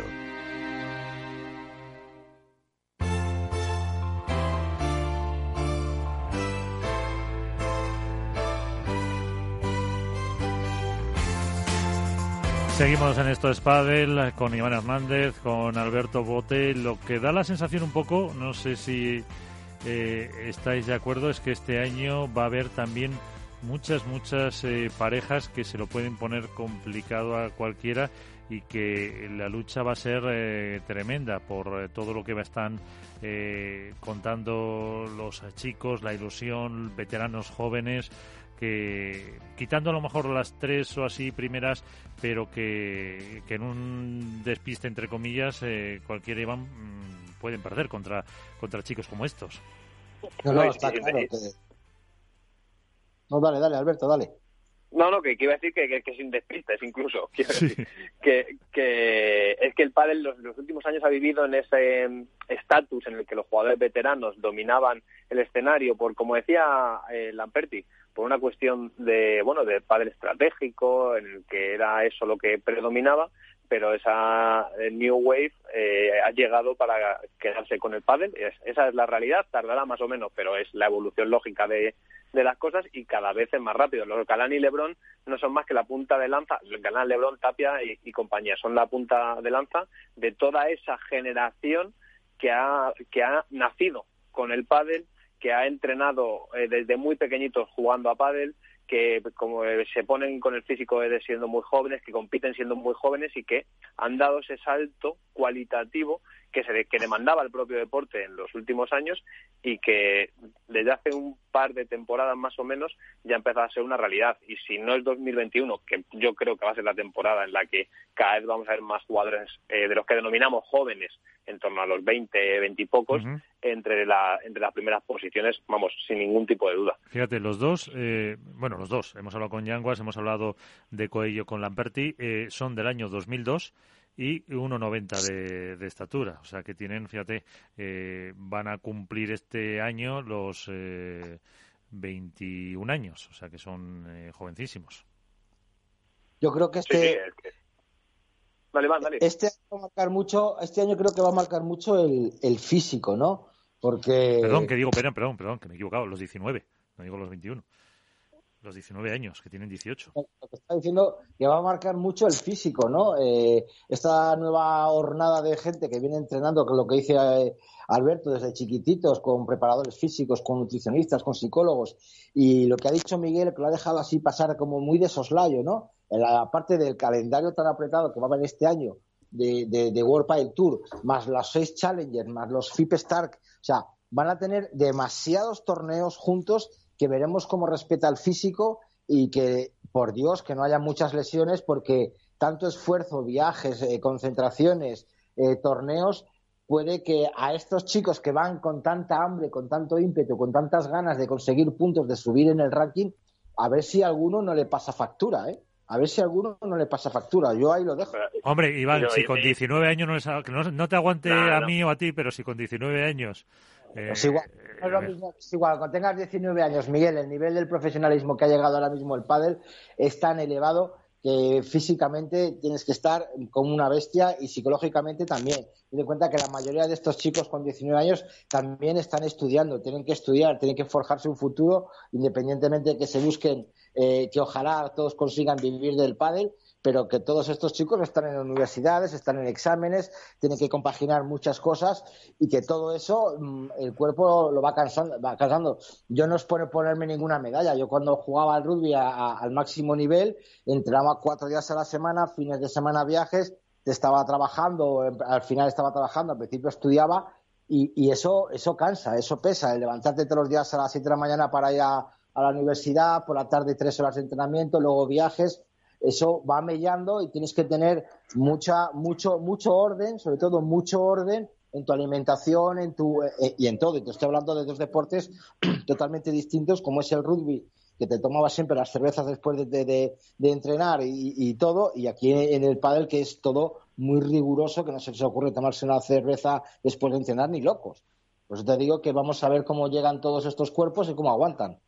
Sí, pero para, para mí la gran diferencia es que a mí siempre me ha gustado eh, eh, simbolizar la figura del deportista de pádel en, eh, en Velasteguín porque creo que reunía todos los requisitos para ser eso, un deportista de élite. No digo que el resto no lo fueran, pero que era quizás la figura más exponencial de lo que era el mundo del pádel. Y ahora todos estos eh, chavales que empiezan a salir han copiado esos patrones. Copiaron a Vela, copiaron a Paquito, eh, a los Polli, como decía antes Yanguas. Entonces, se lo están tomando muy en serio desde muy jóvenes y son eh, el prototipo ideal de ser de ser un deportista profesional. Otra cosa es que luego sean capaces de llegar más lejos o quedarse antes, pero tienen las condiciones físicas, técnicas, psicológicas también, porque trabajan ese aspecto que antes tú lo sabes, hace no tanto, 10 años, bueno, y menos, en el pádel eso era una quimera, o sea, era una faceta que no se cubría en muchos casos. Y ahora, sin embargo, está todo muy milimetrado para sacar el, el mayor rendimiento de un jugador, tanto en academias como puede ser M3, que lo mira todo al detalle y que saca eso, optimiza todos los recursos que puede desplegar un jugador de pádel, como los, propios entrenadores profesionales, que son conscientes de que ya no vale con tener mano, con tener un físico privilegiado, con romper la bola cada vez que, que vuela. Y ahora hay mucho más, hay mucho más. A mí eso me lo contaba un jugador profesional hace años, que me que compartió proyecto con bueno pues con uno de los veteranos ya que está por encima de los 40, con Poggi concretamente, y me decía, lo que he aprendido este año eh, no es tanto lo que ha pasado dentro de la pista, que ha sido muy positivo, sino lo que he aprendido fuera. El dar un paso adelante y darme, darme cuenta de que es importante cenar y qué cenar. Eh, cuando tengo que ir a acostarme antes de un torneo o la semana de entrenamientos que tengo que hacer doble sesión. Entonces, eso antes era algo, bueno, pues que pasaba en perfiles muy concretos. Ahora mismo, los Yanguas, los Ramírez, los Garrido, los Coello, eh, todos, todos estos es que viven por y para el pádel, son unos enamorados del pádel, han crecido con ello y además tienen todas las herramientas para, para llevarlo a cabo. Pues vamos a preguntarle a un entrenador, a ver qué piensa de todo esto de la nueva generación y de cómo lleva la, la preparación. Carlos Pochoni, ¿qué tal? Muy buenas. ¿Qué tal? Buenas, ¿cómo están? Muy bien. Eh, aquí hablando, acabamos de hablar con Miguel Yanguas esta nueva generación, la preparación, la intensidad, eh, todo el calendario eh, apretado. ¿Cómo lo preparáis los entrenadores? Bueno, la verdad que es un poquito como lo que estaba escuchando, ¿no? que estaban comentando, ¿no? que hoy el pádel está a un nivel muy alto y muy exigente. También es verdad que, que gracias a esa camada que está entrando nueva, las camadas que ya llevan mucho más tiempo, también tuvieron que cambiar muchas cosas, ¿no? Porque estaban en, los jugadores de antes estaban un poco acomodados y las nuevas generaciones no aparecían. Y ahora que aparecieron, las generaciones eh, más antiguas, vamos a llamarlas así, más antiguas, eh, han tenido que cambiar y mejorar en un montón de cosas, alimentación, entrenos, eh, en mucho. ¿Por qué? Porque el pádel hoy se ha, ha, pegado un subidón eh, físico que antes no estaba. Esa es la, la verdad pero también es verdad que tampoco había chavales de 17, 18, 20 que estaban metidos en, en unos octavos de final, en unos cuartos de final. Eso, eso yo creo que es lo que, lo que más ha cambiado, ¿no? Que eh, gente joven ha madurado eh, muy rápido y ha aprendido. Eh, yo creo que también, ¿no? En vez un poquito en el espejo de los, de los que están mucho tiempo arriba, ¿no? Un Velasteguín, eh, no sé, de Juan Martín, eh, Nerone, yo creo que ellos han marcado un camino de lo que es la constancia en el trabajo, ¿no? Y lo que hay que hacer y lo que no hay que hacer para llegar. Y yo creo que esta gente ha llegado, lo ha copiado y lo ha potenciado. Pero no solo desde el aspecto físico, sino también técnico, táctico, de todos, ¿no? Sí, bueno, eh, yo creo que los entrenadores también a, día de hoy estamos usando más herramientas, ¿no? Que antes. Yo llevo eh, prácticamente casi 12 años eh, con el padre profesional y vas evolucionando constantemente, no te queda otra, no te queda otra porque también es verdad que para encontrar eh, dificultades a los rivales, cada vez los tenés que estudiar. Si antes lo estudiabas, no sé, yo antes veía dos partidos y más o menos podía encontrar cosas. Ahora, cuando viste esos dos partidos, al siguiente partido que ves ya mejoró eso que vos le habías encontrado. Entonces te tenés que te tenés que volver a reinventar y volver a reinventar todo para volver para seguir eh, estando en carrera y viendo eh, de dónde puedes rascar algo, porque cada vez es más difícil. La, eh, Galán Lebrón, plantear un partido a Galán Lebrón es, eh, es ir al límite, no es ir, si hago esto y, esto gano. No, no, tenés que hacer esto, esto y esto, y generar esto, esto y esto. O sea que no es eh, encontrarle fallos por todos lados. Es muy difícil hoy eh, el pádel. Está muy trabajado por todos lados, por el banco, eh, desde la mañana hasta que los chicos se van a dormir, a la alimentación, la parte psicológica. Hay mucho trabajo hoy para estar arriba del todo. ¿Y cómo está Carlos Pozzoni? ¿Cómo lleva esta pretemporada? ¿Qué está haciendo? Bueno, mira, eh, nosotros estamos con, yo estoy con Franco solo acá en Alicante. Eh, hoy empiezo también, empecé hoy con Cristian Gutiérrez y que también, bueno, no sé si sabrán, nos, vinimos a vivir a Alicante. Sí, sí, por eso, por eso preguntábamos. Exacto, bueno, y con Franco ya llevo desde el 1 de febrero la, la pretemporada. Es verdad que hemos dosificado un poquito porque para la competición falta un poco, entonces tampoco es eh, agobiar al jugador con tanta pretemporada, pretemporada, pretemporada. El año pasado hicimos dos pretemporadas, entonces, eh, y competimos la mitad. Entonces este año yo creo que forzar, cuando un jugador solo tiene, Franco tuvo 20 días de vacaciones nada más, entonces si le arranco la pretemporada hasta el 1 de abril, eh, lo quemo, a mitad de año está quemado. Entonces preferimos modificar un poquito, tomar las cosas con un poquito más de calma y bueno, pero contentos, la verdad que contentos. Acá en Alicante bastante contento, con hay bastante nivel, hay mucha gente que juega bien, o sea que pudimos armar eh, un grupo bastante lindo. Iván. Hola Carlos, muy buenas noches, ¿cómo estás? Bien, muy bien. Bien, bueno, me alegro de que estés por Alicante porque, bueno, yo tengo ahí a la familia y en algún viaje que, que haga espero coincidir contigo, con, con Jordi Muñoz y con... Exacto, con el rusito. Escucha, ha sido un farol eso que has tirado, ¿no? Que, dijiste que jugabas al rugby. Eso ha sido un farol, ¿no? Has tirado. Perdona, te lo puedo demostrar. He jugado más tiempo, hemos jugado más tiempo al rugby que al pádel. El rugby empecé con 10 con 10 años y lo dejé con 29. Y soy, te puedo decir que soy campeón de España de la Copa del Rey y campeón de Liga, de División de Honor. Busca el queso entre finales del año 90-91 campeones de España en todos los deportes. Todo el mundo es campeón de, España en, algo, en algo en España. Oye, yo tengo mi medalla de la Rey del año, 98. Carlos, no me lo calientes. Ya, ya, te mandaré una foto, no te preocupes, ya te mandaré una foto con ellos, no te preocupes, para demostrártelo. No, pero bueno, me alegro de verdad, en serio, que estés allí en Alicante y que ojalá podamos ver. Eh, yo la quería, pregunta es, ¿por qué el traslado de, de Madrid a, Alicante de Carlos Pozzoni y su equipo? Bueno, la verdad que el traslado era, era solo mío, mío y con Cristian Gutiérrez.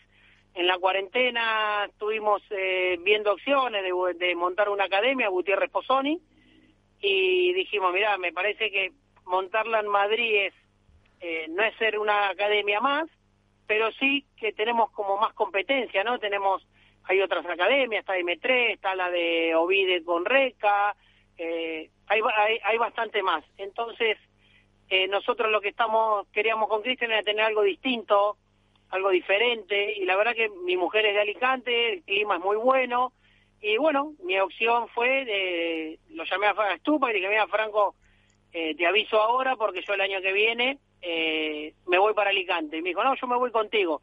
Entonces, bueno, entonces también empecé un poquito no a, organizar todo en base también al, entorno de lo que necesita Estupa, entonces tema preparado físico, club, eh, viviendas, no sé qué, no sé cuánto, y creo que tanto Estupa como nosotros estamos bastante contentos con el cambio. Es, otra cosa, ¿no? Obviamente eh, Alicante no es Madrid, ni Madrid es Alicante, no, no se parecen en nada. Pero yo creo que vamos a ganar un poquito, ¿no? En lo que es eh, calidad, lo que es eh, la parte laboral. Cristian y yo creo que eh, ya viene siendo tiempo de que de pensar en un poquito más allá, ¿no? Entonces estamos con algunos proyectos de algunos clubes acá y bueno, de a poquito, tampoco nos queremos ver locos, tenemos un calendario eh, muy largo y, y, y, muy difícil, ¿no? Porque tenés mucho viaje, entonces también es verdad que tener algo acá y no poder estar tampoco también es bastante difícil todo eso, ¿no? Para, para venderlo, ¿no? Para dar ese proyecto a alguien que y que le diga, no, yo te voy a armar esto, esto y esto, pero voy a estar, no, yo no voy a estar porque viajo, no sé qué, no sé cuánto, entonces es un poquito difícil. Entonces el proyecto, al fin y al cabo, lo tenemos que, ir cambiando y bueno, eh, tratar de que sea propio, ¿no? El proyecto, no, no, de, de montar en nuestra academia algún club porque es normal que un club te pida un poquito más de presencia, ¿no? Y,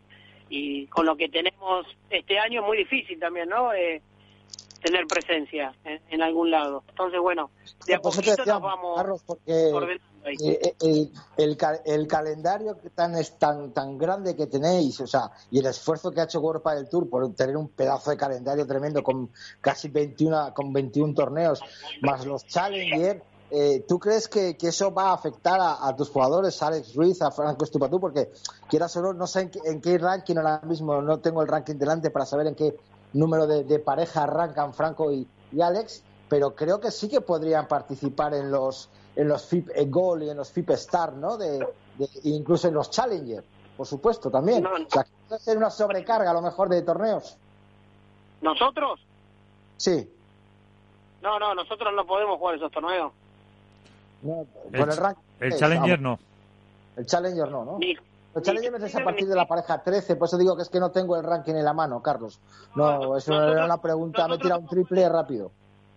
Somos pareja 7. Ah, entonces, claro, obviamente no, no vais a poder. Perfecto, pues mira, mejor. Mejor, a efectos de viajes y a efectos de, sobrecarga, siempre es lo que estábamos comentando, ¿no? Que el aspecto físico. Ahora, y lo que me decías tú antes de la nueva jornada, los veteranos, ¿Estupa en qué franja está ahora mismo?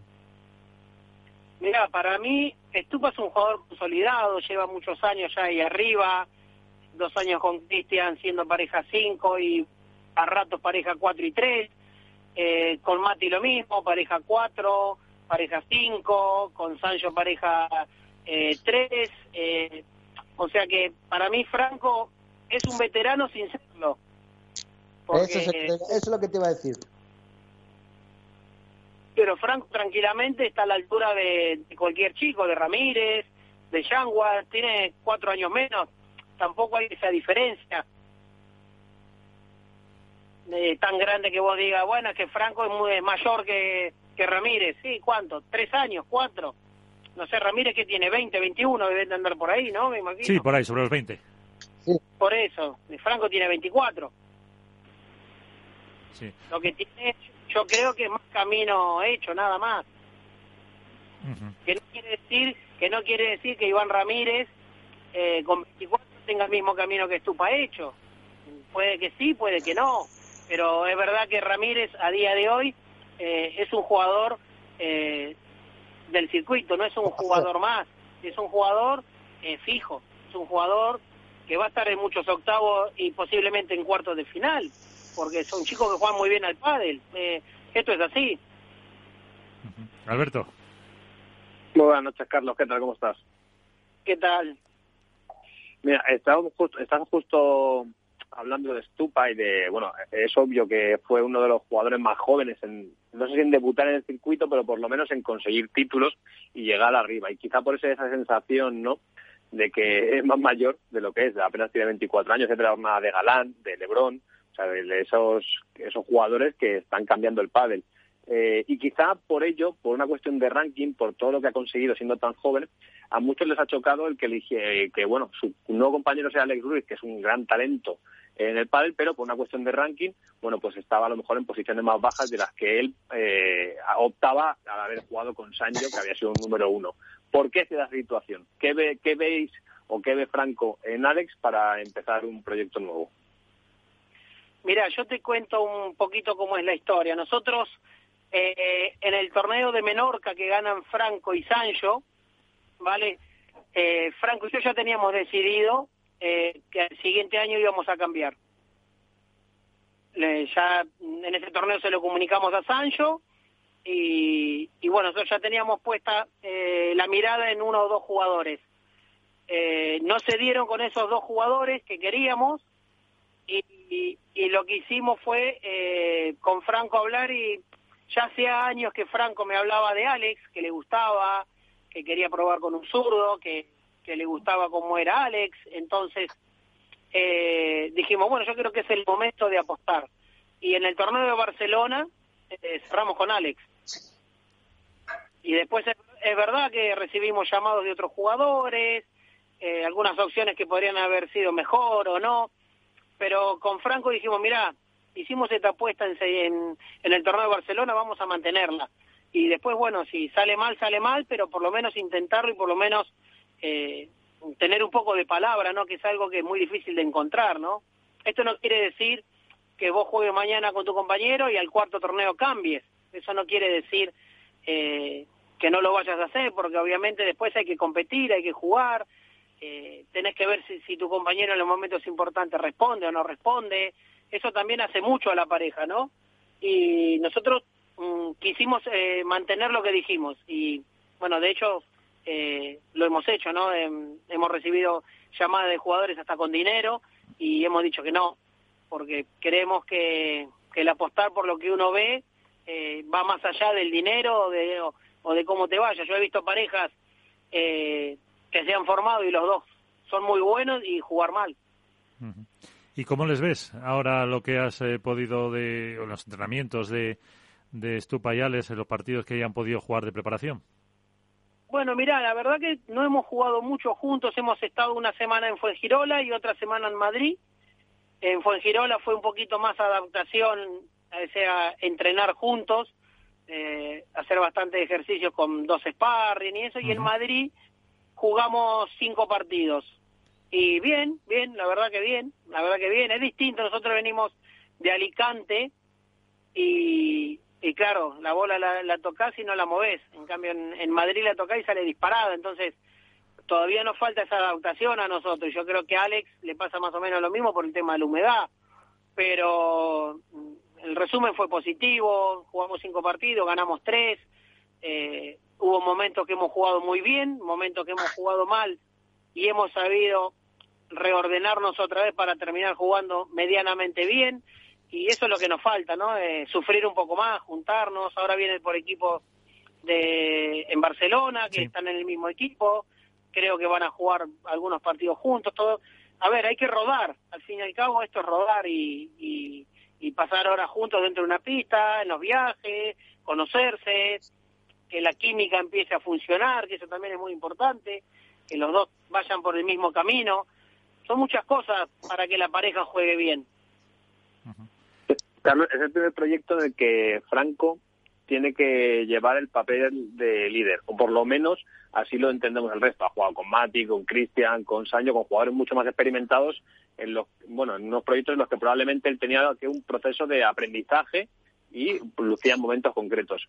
Pero, eh, ¿cómo, ¿cómo lo afronta él? Con esa capacidad de decir, oye, es el momento de, este es mi proyecto, he apostado por él, o, lo ve como una condición de paridad entre ambos. No, él, puede, él puede asumir esa responsabilidad, no tiene problema. De hecho, eh, él en el banco eh, propone mucho, eh, habla mucho, siempre te está dando sensaciones, que eso es bueno. También le propone cosas al compañero, le pide, jugame, jugame un poquito acá, que estoy incómodo con esto, así salimos del fondo o hacemos esto.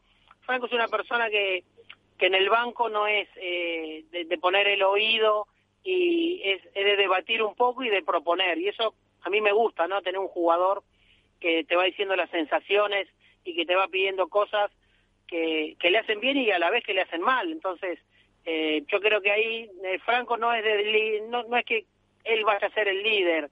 Eh, Franco siempre fue igual con los compañeros. Mm, siempre fue de expresarse mucho y, y de ir siempre contando sus sensaciones. Entonces, obviamente, cuando jugaba con con Cristian Gutiérrez, con Mati, eh, con Sancho, con Martín Dineno. Eh, ellos eran un poquito más líder en ese sentido, pero Franco también proponía, entonces él está un poco acostumbrado a, participar en el juego verbal de, proponer. Y yo creo que eso a Alex le va a venir bien, porque Alex en ese sentido, eh, como juega otro padre, ¿no? Alex juega con un te juega tres tiros por, por un punto y Franco necesita trabajar, necesita eh, que la bola corra, que, que, vaya, que venga, que venga, que venga, que la bola pase varias veces. Entonces, eh, tienen dos formas de jugar muy distintas. Entonces, Alex, es marcarle un poquito lo que tiene que ordenar para generar. Y Franco es el que tiene que jugar para el compañero. Eso es más o menos el mecanismo que nosotros tenemos eh, como pareja. Que puede salir, bien, si no sale, tenemos variantes. No, me que jugáis con el Capitán América, tenéis una ventaja ahí. Hombre, tendrá que poner el escudo, ¿no? Digo yo. claro, claro, en vez de la par. Eh, una última cuestión tenéis para Carlos, Alberto, Iván. Yo lo quería preguntar, lo que estamos más o menos preguntando a, a todos los que pasan por la radio ahora mismo, ¿no? Eh, ¿Cuál es el objetivo que tiene la pareja Estupa Alex Ruiz para el 2021? ¿Y cuánta, si el, si el objetivo es meterse en un determinado número de ranking o llegar a semifinales o por qué no? Oye, yo sé que Carlos Pozzoni es muy ambicioso y el meterse en el bolsillo algún título. Bueno, mira, eh, mi, mi objetivo, eh, primer objetivo que yo tengo siempre es que mi pareja funcione bien, que mi pareja eh, juegue su pádel, ¿no?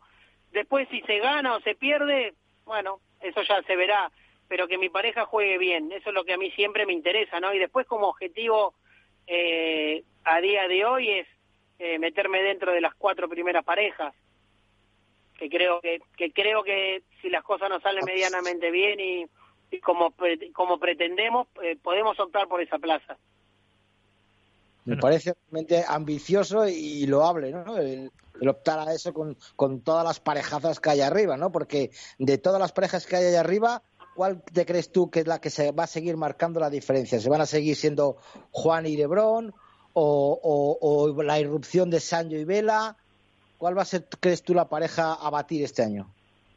Mira, yo te, te digo una cosa, para mí, eh, yo tengo ganas de ver un año normal, ¿no? Lamentablemente en el 2020 no pudimos tener un año normal y, y se jugaron cosas muy raras, ¿no? 10 torneos, ranking nuevo. Eh, yo creo que un, que un circuito con 20 etapas te da para, para ir dándote cuenta, ¿no? Quiénes son las parejas que se van a consolidar y, cuáles no. Eh, para mí, Lebron Galán, eh, este es el año que ellos en realidad eh, tienen que demostrar que son los número uno reales. No es que no lo sean, pero en un, en un circuito de 20 etapas eh, es cuando vos decís, eh, ¿cuántas gané? 12. Bueno, soy el número uno. ¿Por qué? Porque gané la mayor cantidad de torneos. Eh, en, ¿Qué es lo que pasó el año pasado? No son los que más torneos ganaron, terminaron como número uno. Pero yo creo que hay parejas que, por ejemplo, el año pasado no llegaron a competir bien. Paco y Pablo no compitieron bien el año pasado. Arrancaron muy bien y el parate después eh, como que no como que no volvieron a enganchar eh, con las expectativas que tenían, ¿no? Que para mí era una pareja que eh, podía estar mm, peleando el uno tranquilamente todo el año y al final eh, tuvieron malos resultados. Para mí Sancho y Franco eh, anduvieron a picos, compitieron muy bien de semifinal para arriba y compitieron muy mal de, de octavos de primera ronda, compitieron mal. Hemos tenido eh, muchos octavos, hemos tenido creo que dos y una primera ronda. Eh, yo creo que una pareja que aspira al número uno no puede perder en primera ronda y en octavo. Eso es eh, lo que demostró Galán Lebrón, que no te perdieron eh, en un torneo no antes de cuarto de final y creo que cuartos tuvieron uno, ¿no? O ninguno, Sí, o ninguno. En Cerdeña, en Cerdeña, si no me equivoco. Cerdeño fue semi, ¿no? Pues yo creo que fueron todos en semi. Por eso te digo, ¿me entendés? Esa es una pareja que al fin y al cabo te demuestra que son regulares. Que es una, eh, que es una pareja eh, que siempre eh, funciona eh, muy bien y compite muy bien y compite siempre para ganar el torneo. Para mí hay parejas que no siempre han competido para ganar el torneo y eso se te demuestra, ¿no? Perder en octavos, primera ronda, eh, como como también te digo que el que pelea para ganar el torneo, también te digo como el que pelea para mantenerse en los ocho, que es su objetivo cuarto de final, o la pareja nueve que tiene que hacer eh, buenos resultados, porque vos ves por ahí a la nueve jugar contra la dos y, y gana la eh, gana la pareja con ranking 2, pero gana 7-5 en el tercero. Entonces, si esta es la 9, ¿viste? Están peleando por estar ahí, pero después la 9 juega con la 18 y pierde 6-3-6-3. Claro. Entonces, eh, eso es lo que uno, eh, las parejas tienen que demostrar, ¿no? Para mí Estupa quiere, y Alex quieren pelear con el 4, eh, tienen que estar en cuarto de final en todos los torneos para competir con las parejas de arriba. Tenés que estar en todos los torneos en cuarto de final, porque si no tus aspiraciones pasan a ser para mantenerte dentro de las 8, no para mejorar. y Pues- eso es lo que muchas veces eh, pasa con las parejas. las ambiciones son mantenerse, no es meterme. Para la cátedra que da, chicos. Es una gozada escuchar al señor Pozzoni. no. Efectivamente, la experiencia ¿no? y las cosas claras, eh, porque al final, eh, si no lo tienen claro los propios equipos, luego eh, se refleja en la pista y, esos objetivos hay que marcarlos y, saber lo que está bien, lo que no está tan bien y lo que se puede considerar hasta dentro del deporte, con todas las comillas, un, fracaso. esto, esto, al fin y al cabo, es claro, cada uno sabe y cada uno, el que entiende de verdad, cuando pasan cosas saben por qué pasaron, saben por qué se dieron. Eh, hoy Estupa tiene que demostrar que es de la camada de los de arriba. Él tiene que, creo que Franco es eh, jugador 9 a día de hoy. Franco tiene que estar a la altura del jugador 9. Y Alex Ruiz, eh, hoy creo que es jugador 19 o 20, una cosa así, y tiene una oportunidad para meterse en el pelotón de, de las primeras ocho parejas. Entonces su trabajo tiene que basarse en eso, en, en, entrar y mantenerse. Porque muchas veces entras, pero salís y después volver a entrar es muy difícil, no es eh, algo muy fácil. Porque eh, Ale Ruiz tiene este año para demostrar que puede ser uno de los de arriba. Estupa tiene que seguir demostrando que puede avanzar de donde está, no que se, que se tiene que empezar a estancar y defender lo que tiene. Él tiene que ver que tiene que tratar de dar otro paso más y cuando tenga ese paso tratar de dar de otro. Y así es como ha mejorado Galán Lebrón. Eh, para mí el año pasado el mejor jugador del circuito fue Galán. Para mí, para mi punto de vista. No porque Lebrón sea mejor, porque yo creo que Alejandro jugó a un nivel impresionante. Que ese nivel para mí no lo tenía eh, en, el 2019 y en el 2020 para mí hizo un año impresionante. El nivel hizo impresionante. Podés ganar, podés perder pero el nivel de Alejandro Galán para mí fue el mejor el del 2020.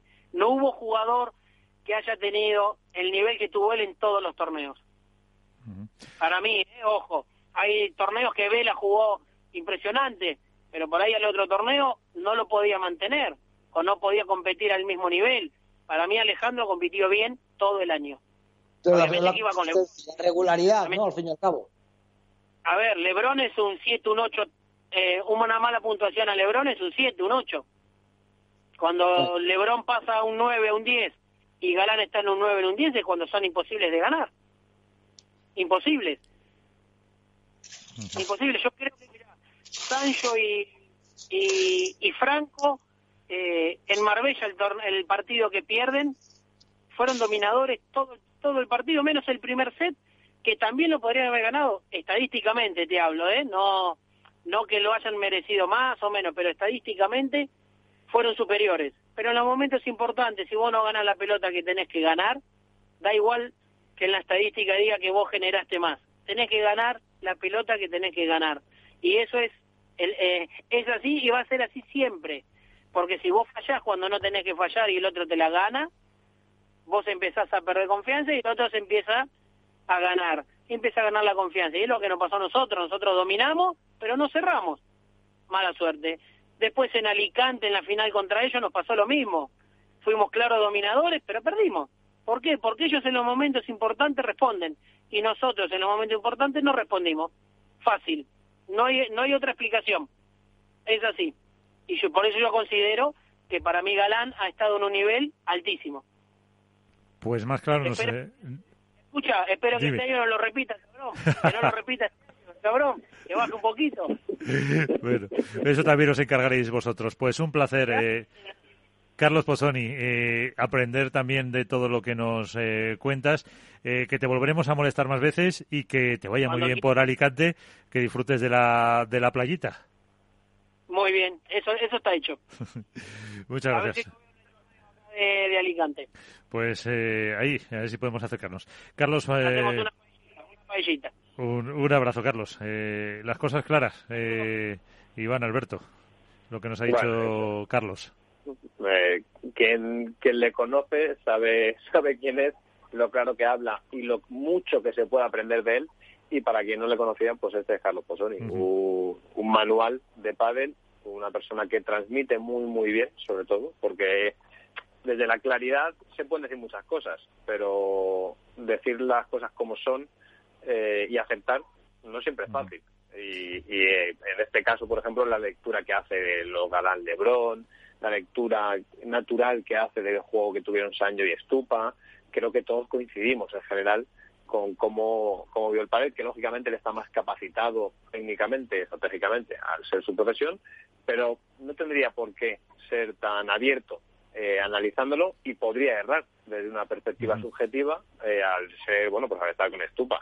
Y luego, eh, bueno, también en el futuro, porque el proyecto de Stupa y de Alex Ruiz es que, que, quizá más le chirría a todo el mundo por una cuestión de ranking, no porque Alex no tenga, no sea un talento que ha hecho semifinales de World del Tour en varios torneos, que no se puede olvidar, pero sí por una cuestión de ranking, pues bueno, a lo mejor Stupa eh, todos le ubicábamos con jugadores eh, que optaran a la pareja número uno, y él lo dice, este es el año para que Stupa siga ahí y siga demostrando que, que es uno de los llamados a liderar el padre mundial y es el año para que Alex eh, se enganche a ese pelotón de los que quieren optar hasta en el top ten. Entonces, le agradece siempre un Carlos Posoni en una entrevista.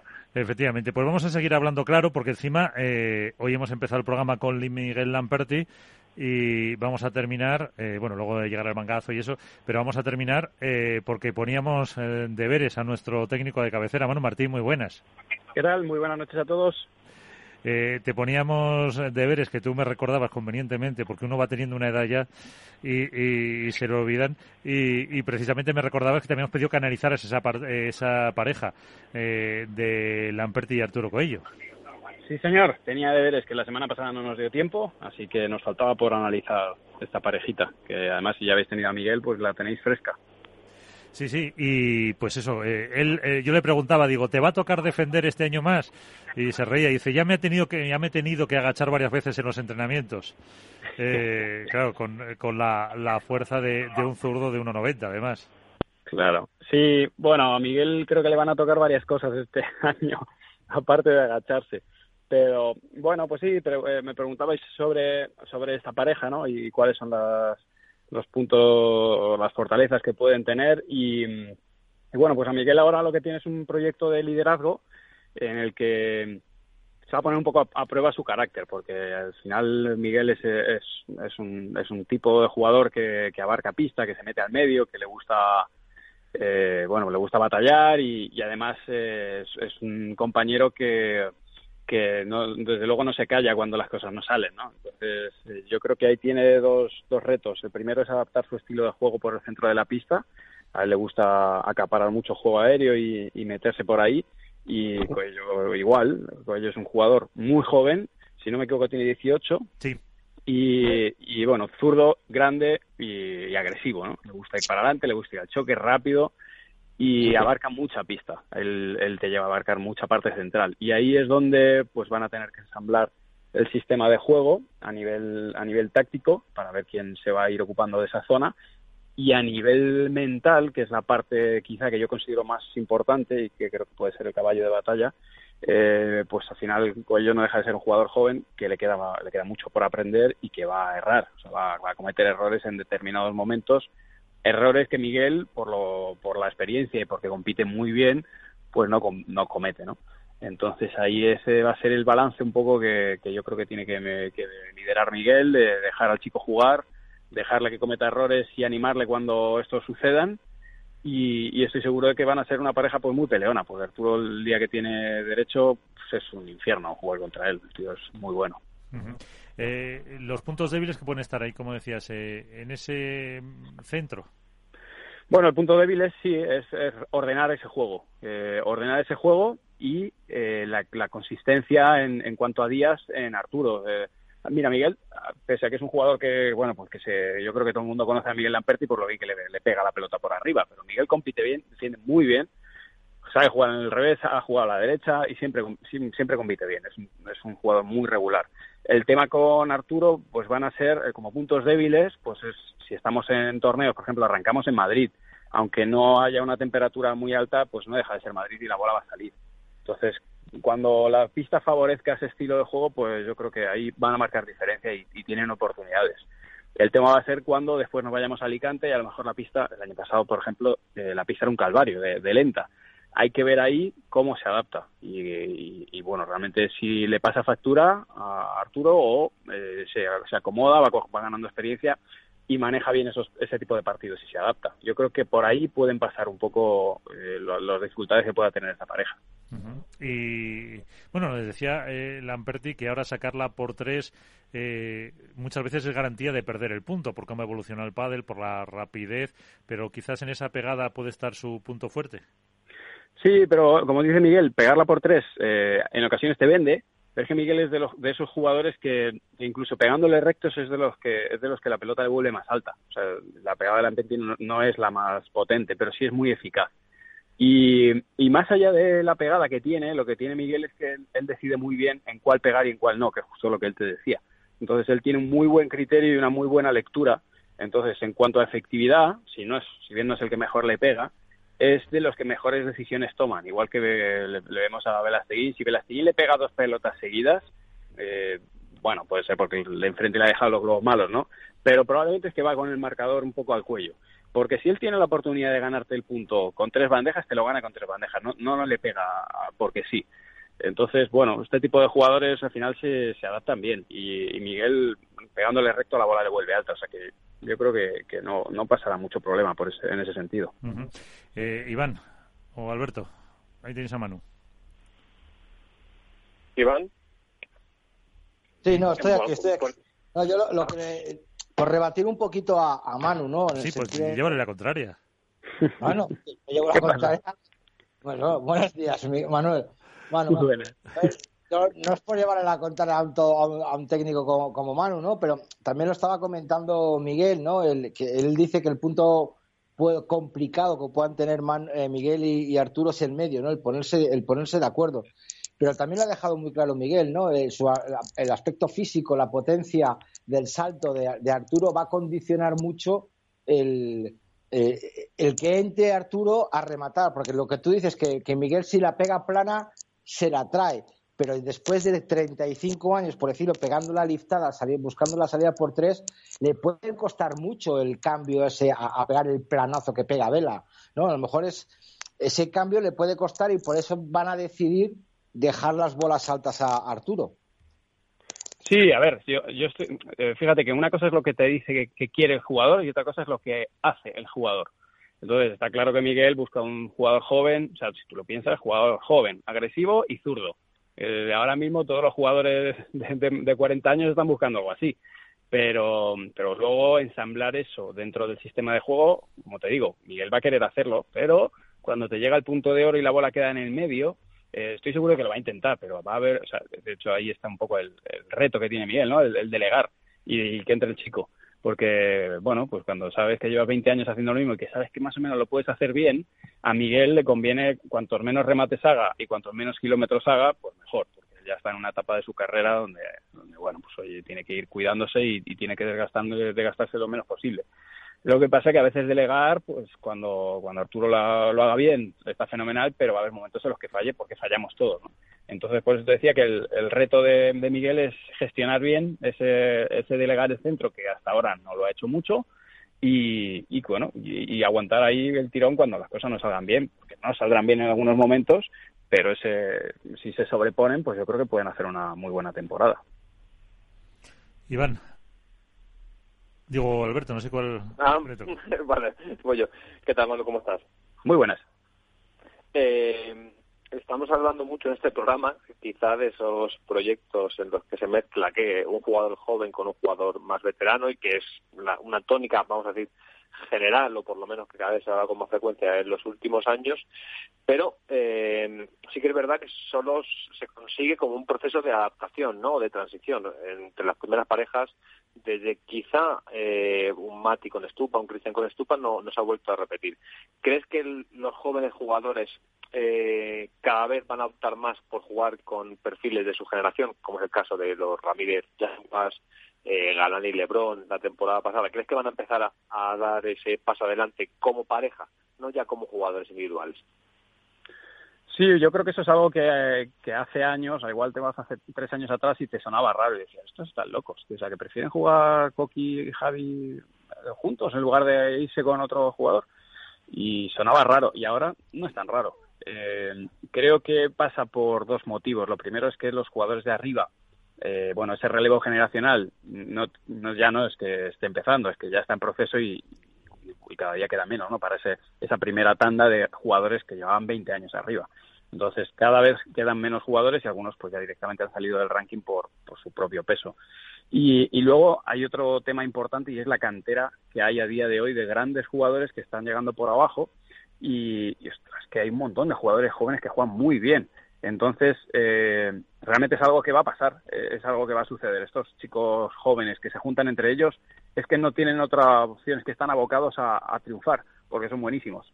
Entonces, si hacen una buena pareja y, hace, y, los entrenadores hacen un buen trabajo y ellos consiguen estar centrados, es que no tienen otra opción que jugar bien y, y llegar arriba. Entonces, acortar el camino jugando con un compañero que ya está arriba, que se sabe que va hacia abajo, eh, realmente no tiene sentido. Y yo a, muchos de ellos, cuando me han preguntado, yo solo, esa es la recomendación que le doy. Confía en ti, confía en el proyecto y trabaja duro, porque no tienes otra opción que triunfar. Es que lo vas a hacer seguro. Entonces yo creo que sí. eh, además, eh, el que sea un proyecto entre dos jóvenes puede dar más continuidad precisamente a ese proyecto, no les eh, acucian tanto las prisas. Sí, muchas veces las prisas vienen por el entorno, no vienen por ellos. El tema es que al final, bueno, pues patrocinadores, eh, managers, sponsors, eh, eh, en ocasiones les, les ponen la, la zanahoria, ¿no? Y, y, claro, dices, es que, ostras, que si juego y si me meto en este ranking, la zanahoria que tengo, pues me cambia el variable y es que a lo mejor la diferencia son tantos euros. Y en ocasiones es que lo necesitan. Entonces, eh, o sea, si ellos económicamente tienen su, un sustento estable y están bien aconsejados, eh, es que tiene todo el sentido del mundo porque no tienen prisa, efectivamente. De la otra manera, ya si enganchan con un jugador que va hacia abajo, que va hacia abajo no, por, no es por casualidad, es porque el físico dura lo que dura. Entonces, eh, está claro que ese proyecto va a ser un año o dos y al año dos vuelven a cambiar y vuelven a rehacer el estilo de juego y vuelven a, bueno, o sea, tiene sus cosas positivas, lógicamente, pero, pero con la cantera que tenemos hoy eh, en España y que incluso algunos jugadores de fuera ya están empezando a venir y se están formando, yo creo que es momento de, que los que realmente tienen posibilidades apuesten por consolidar una buena pareja y trabajar. Y, eh, y, es que los resultados, como te digo, es que van a salir, van a salir adelante y hemos visto bastantes parejas y bastantes ejemplos ya de que, de que esto es, un, es una manera de construir proyectos que funciona. Pues eh, casi con eso nos vamos a quedar. Eh, Manu, recuérdanos dónde te podemos seguir, donde algunos no mejoramos tu pádel, pero la gran mayoría sí. pues en YouTube en Mejora tu pádel lo podéis seguir eh, y en Instagram y Twitter en arroba manumartin83. Ahí, ahí me podéis encontrar, o en la web de mejoratupadel.com o punto .es, no sé, igual, creo que son las dos, sí. pues ahí también. Pues Manu Martín, como siempre, un placer y muchísimas, muchísimas gracias. Nadie que a vosotros, equipo. Un fuerte abrazo. Buenas noches. Buenas noches. Eh, Iván, eh, Alberto, eh, pues ya ha quedado faena de aliño. Ha quedado una, una faena rápida y de aliño para salir del paso. Bueno, rápido llevamos dos horas, o sea que... Así ya lo veo. Pero es que, es que, lo bueno pasa rápido. Eso es. Eh, pues a los dos, muchísimas gracias. Hasta el próximo no. programa y a jugar dentro de lo que se pueda con seguridad. Abrazo grande. Un abrazo a todos.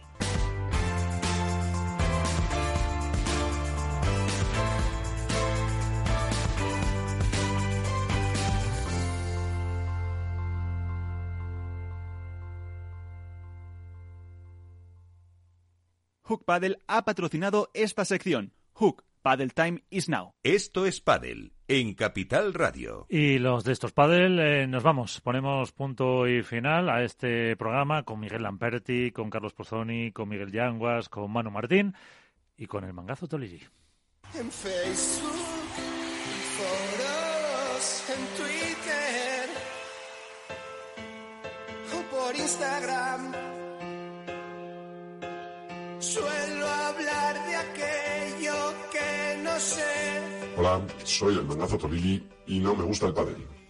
Pues en lo que llega la temporada, que aún queda, nos entretenemos con las pretemporadas, más aburridas que vivir en un pueblo de Alemania. Y con los excesos de algunos durante los parones. Esta vez le tocó al gran Chiqui Cepero, al que se le puede tachar de cualquier otra cosa, pero no de no ser interactivo con los chavales en las redes. En un bolo apareció posando con una leve barriguita incipiente, y quizá del modelo cervecero. Y esto desató los comentarios en Twitter.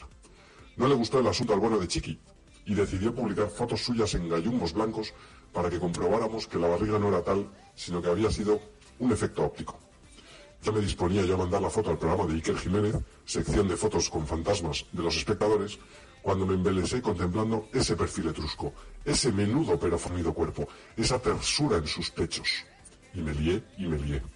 Y no había acabado yo mi lío cuando descubro, ojo aquí, que...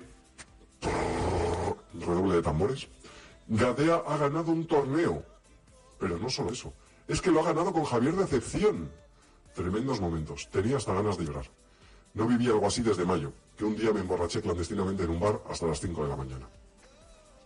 Tras recomponerme, lo que mandé a Iker Jiménez fue la foto de Gadea y Decepción con un trofeo en la mano, y a la espera de respuesta he quedado. Acabo hoy con un recuerdo para el gran Quique San Francisco. Se va un grande y a los grandes que nos han hecho disfrutar hay que rendirles siempre pleitesía. Buenas noches.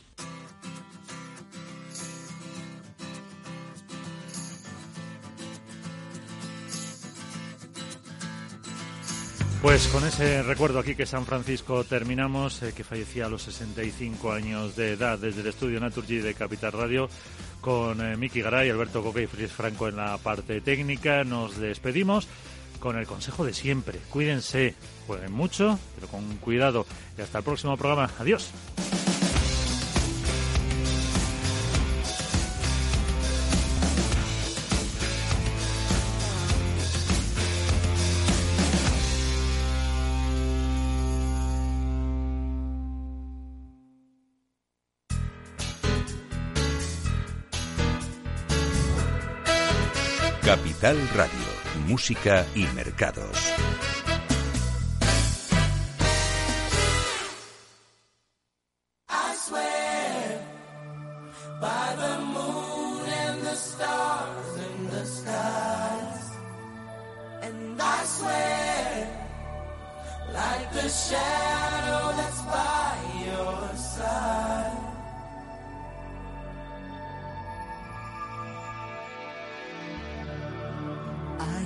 the questions in your eyes.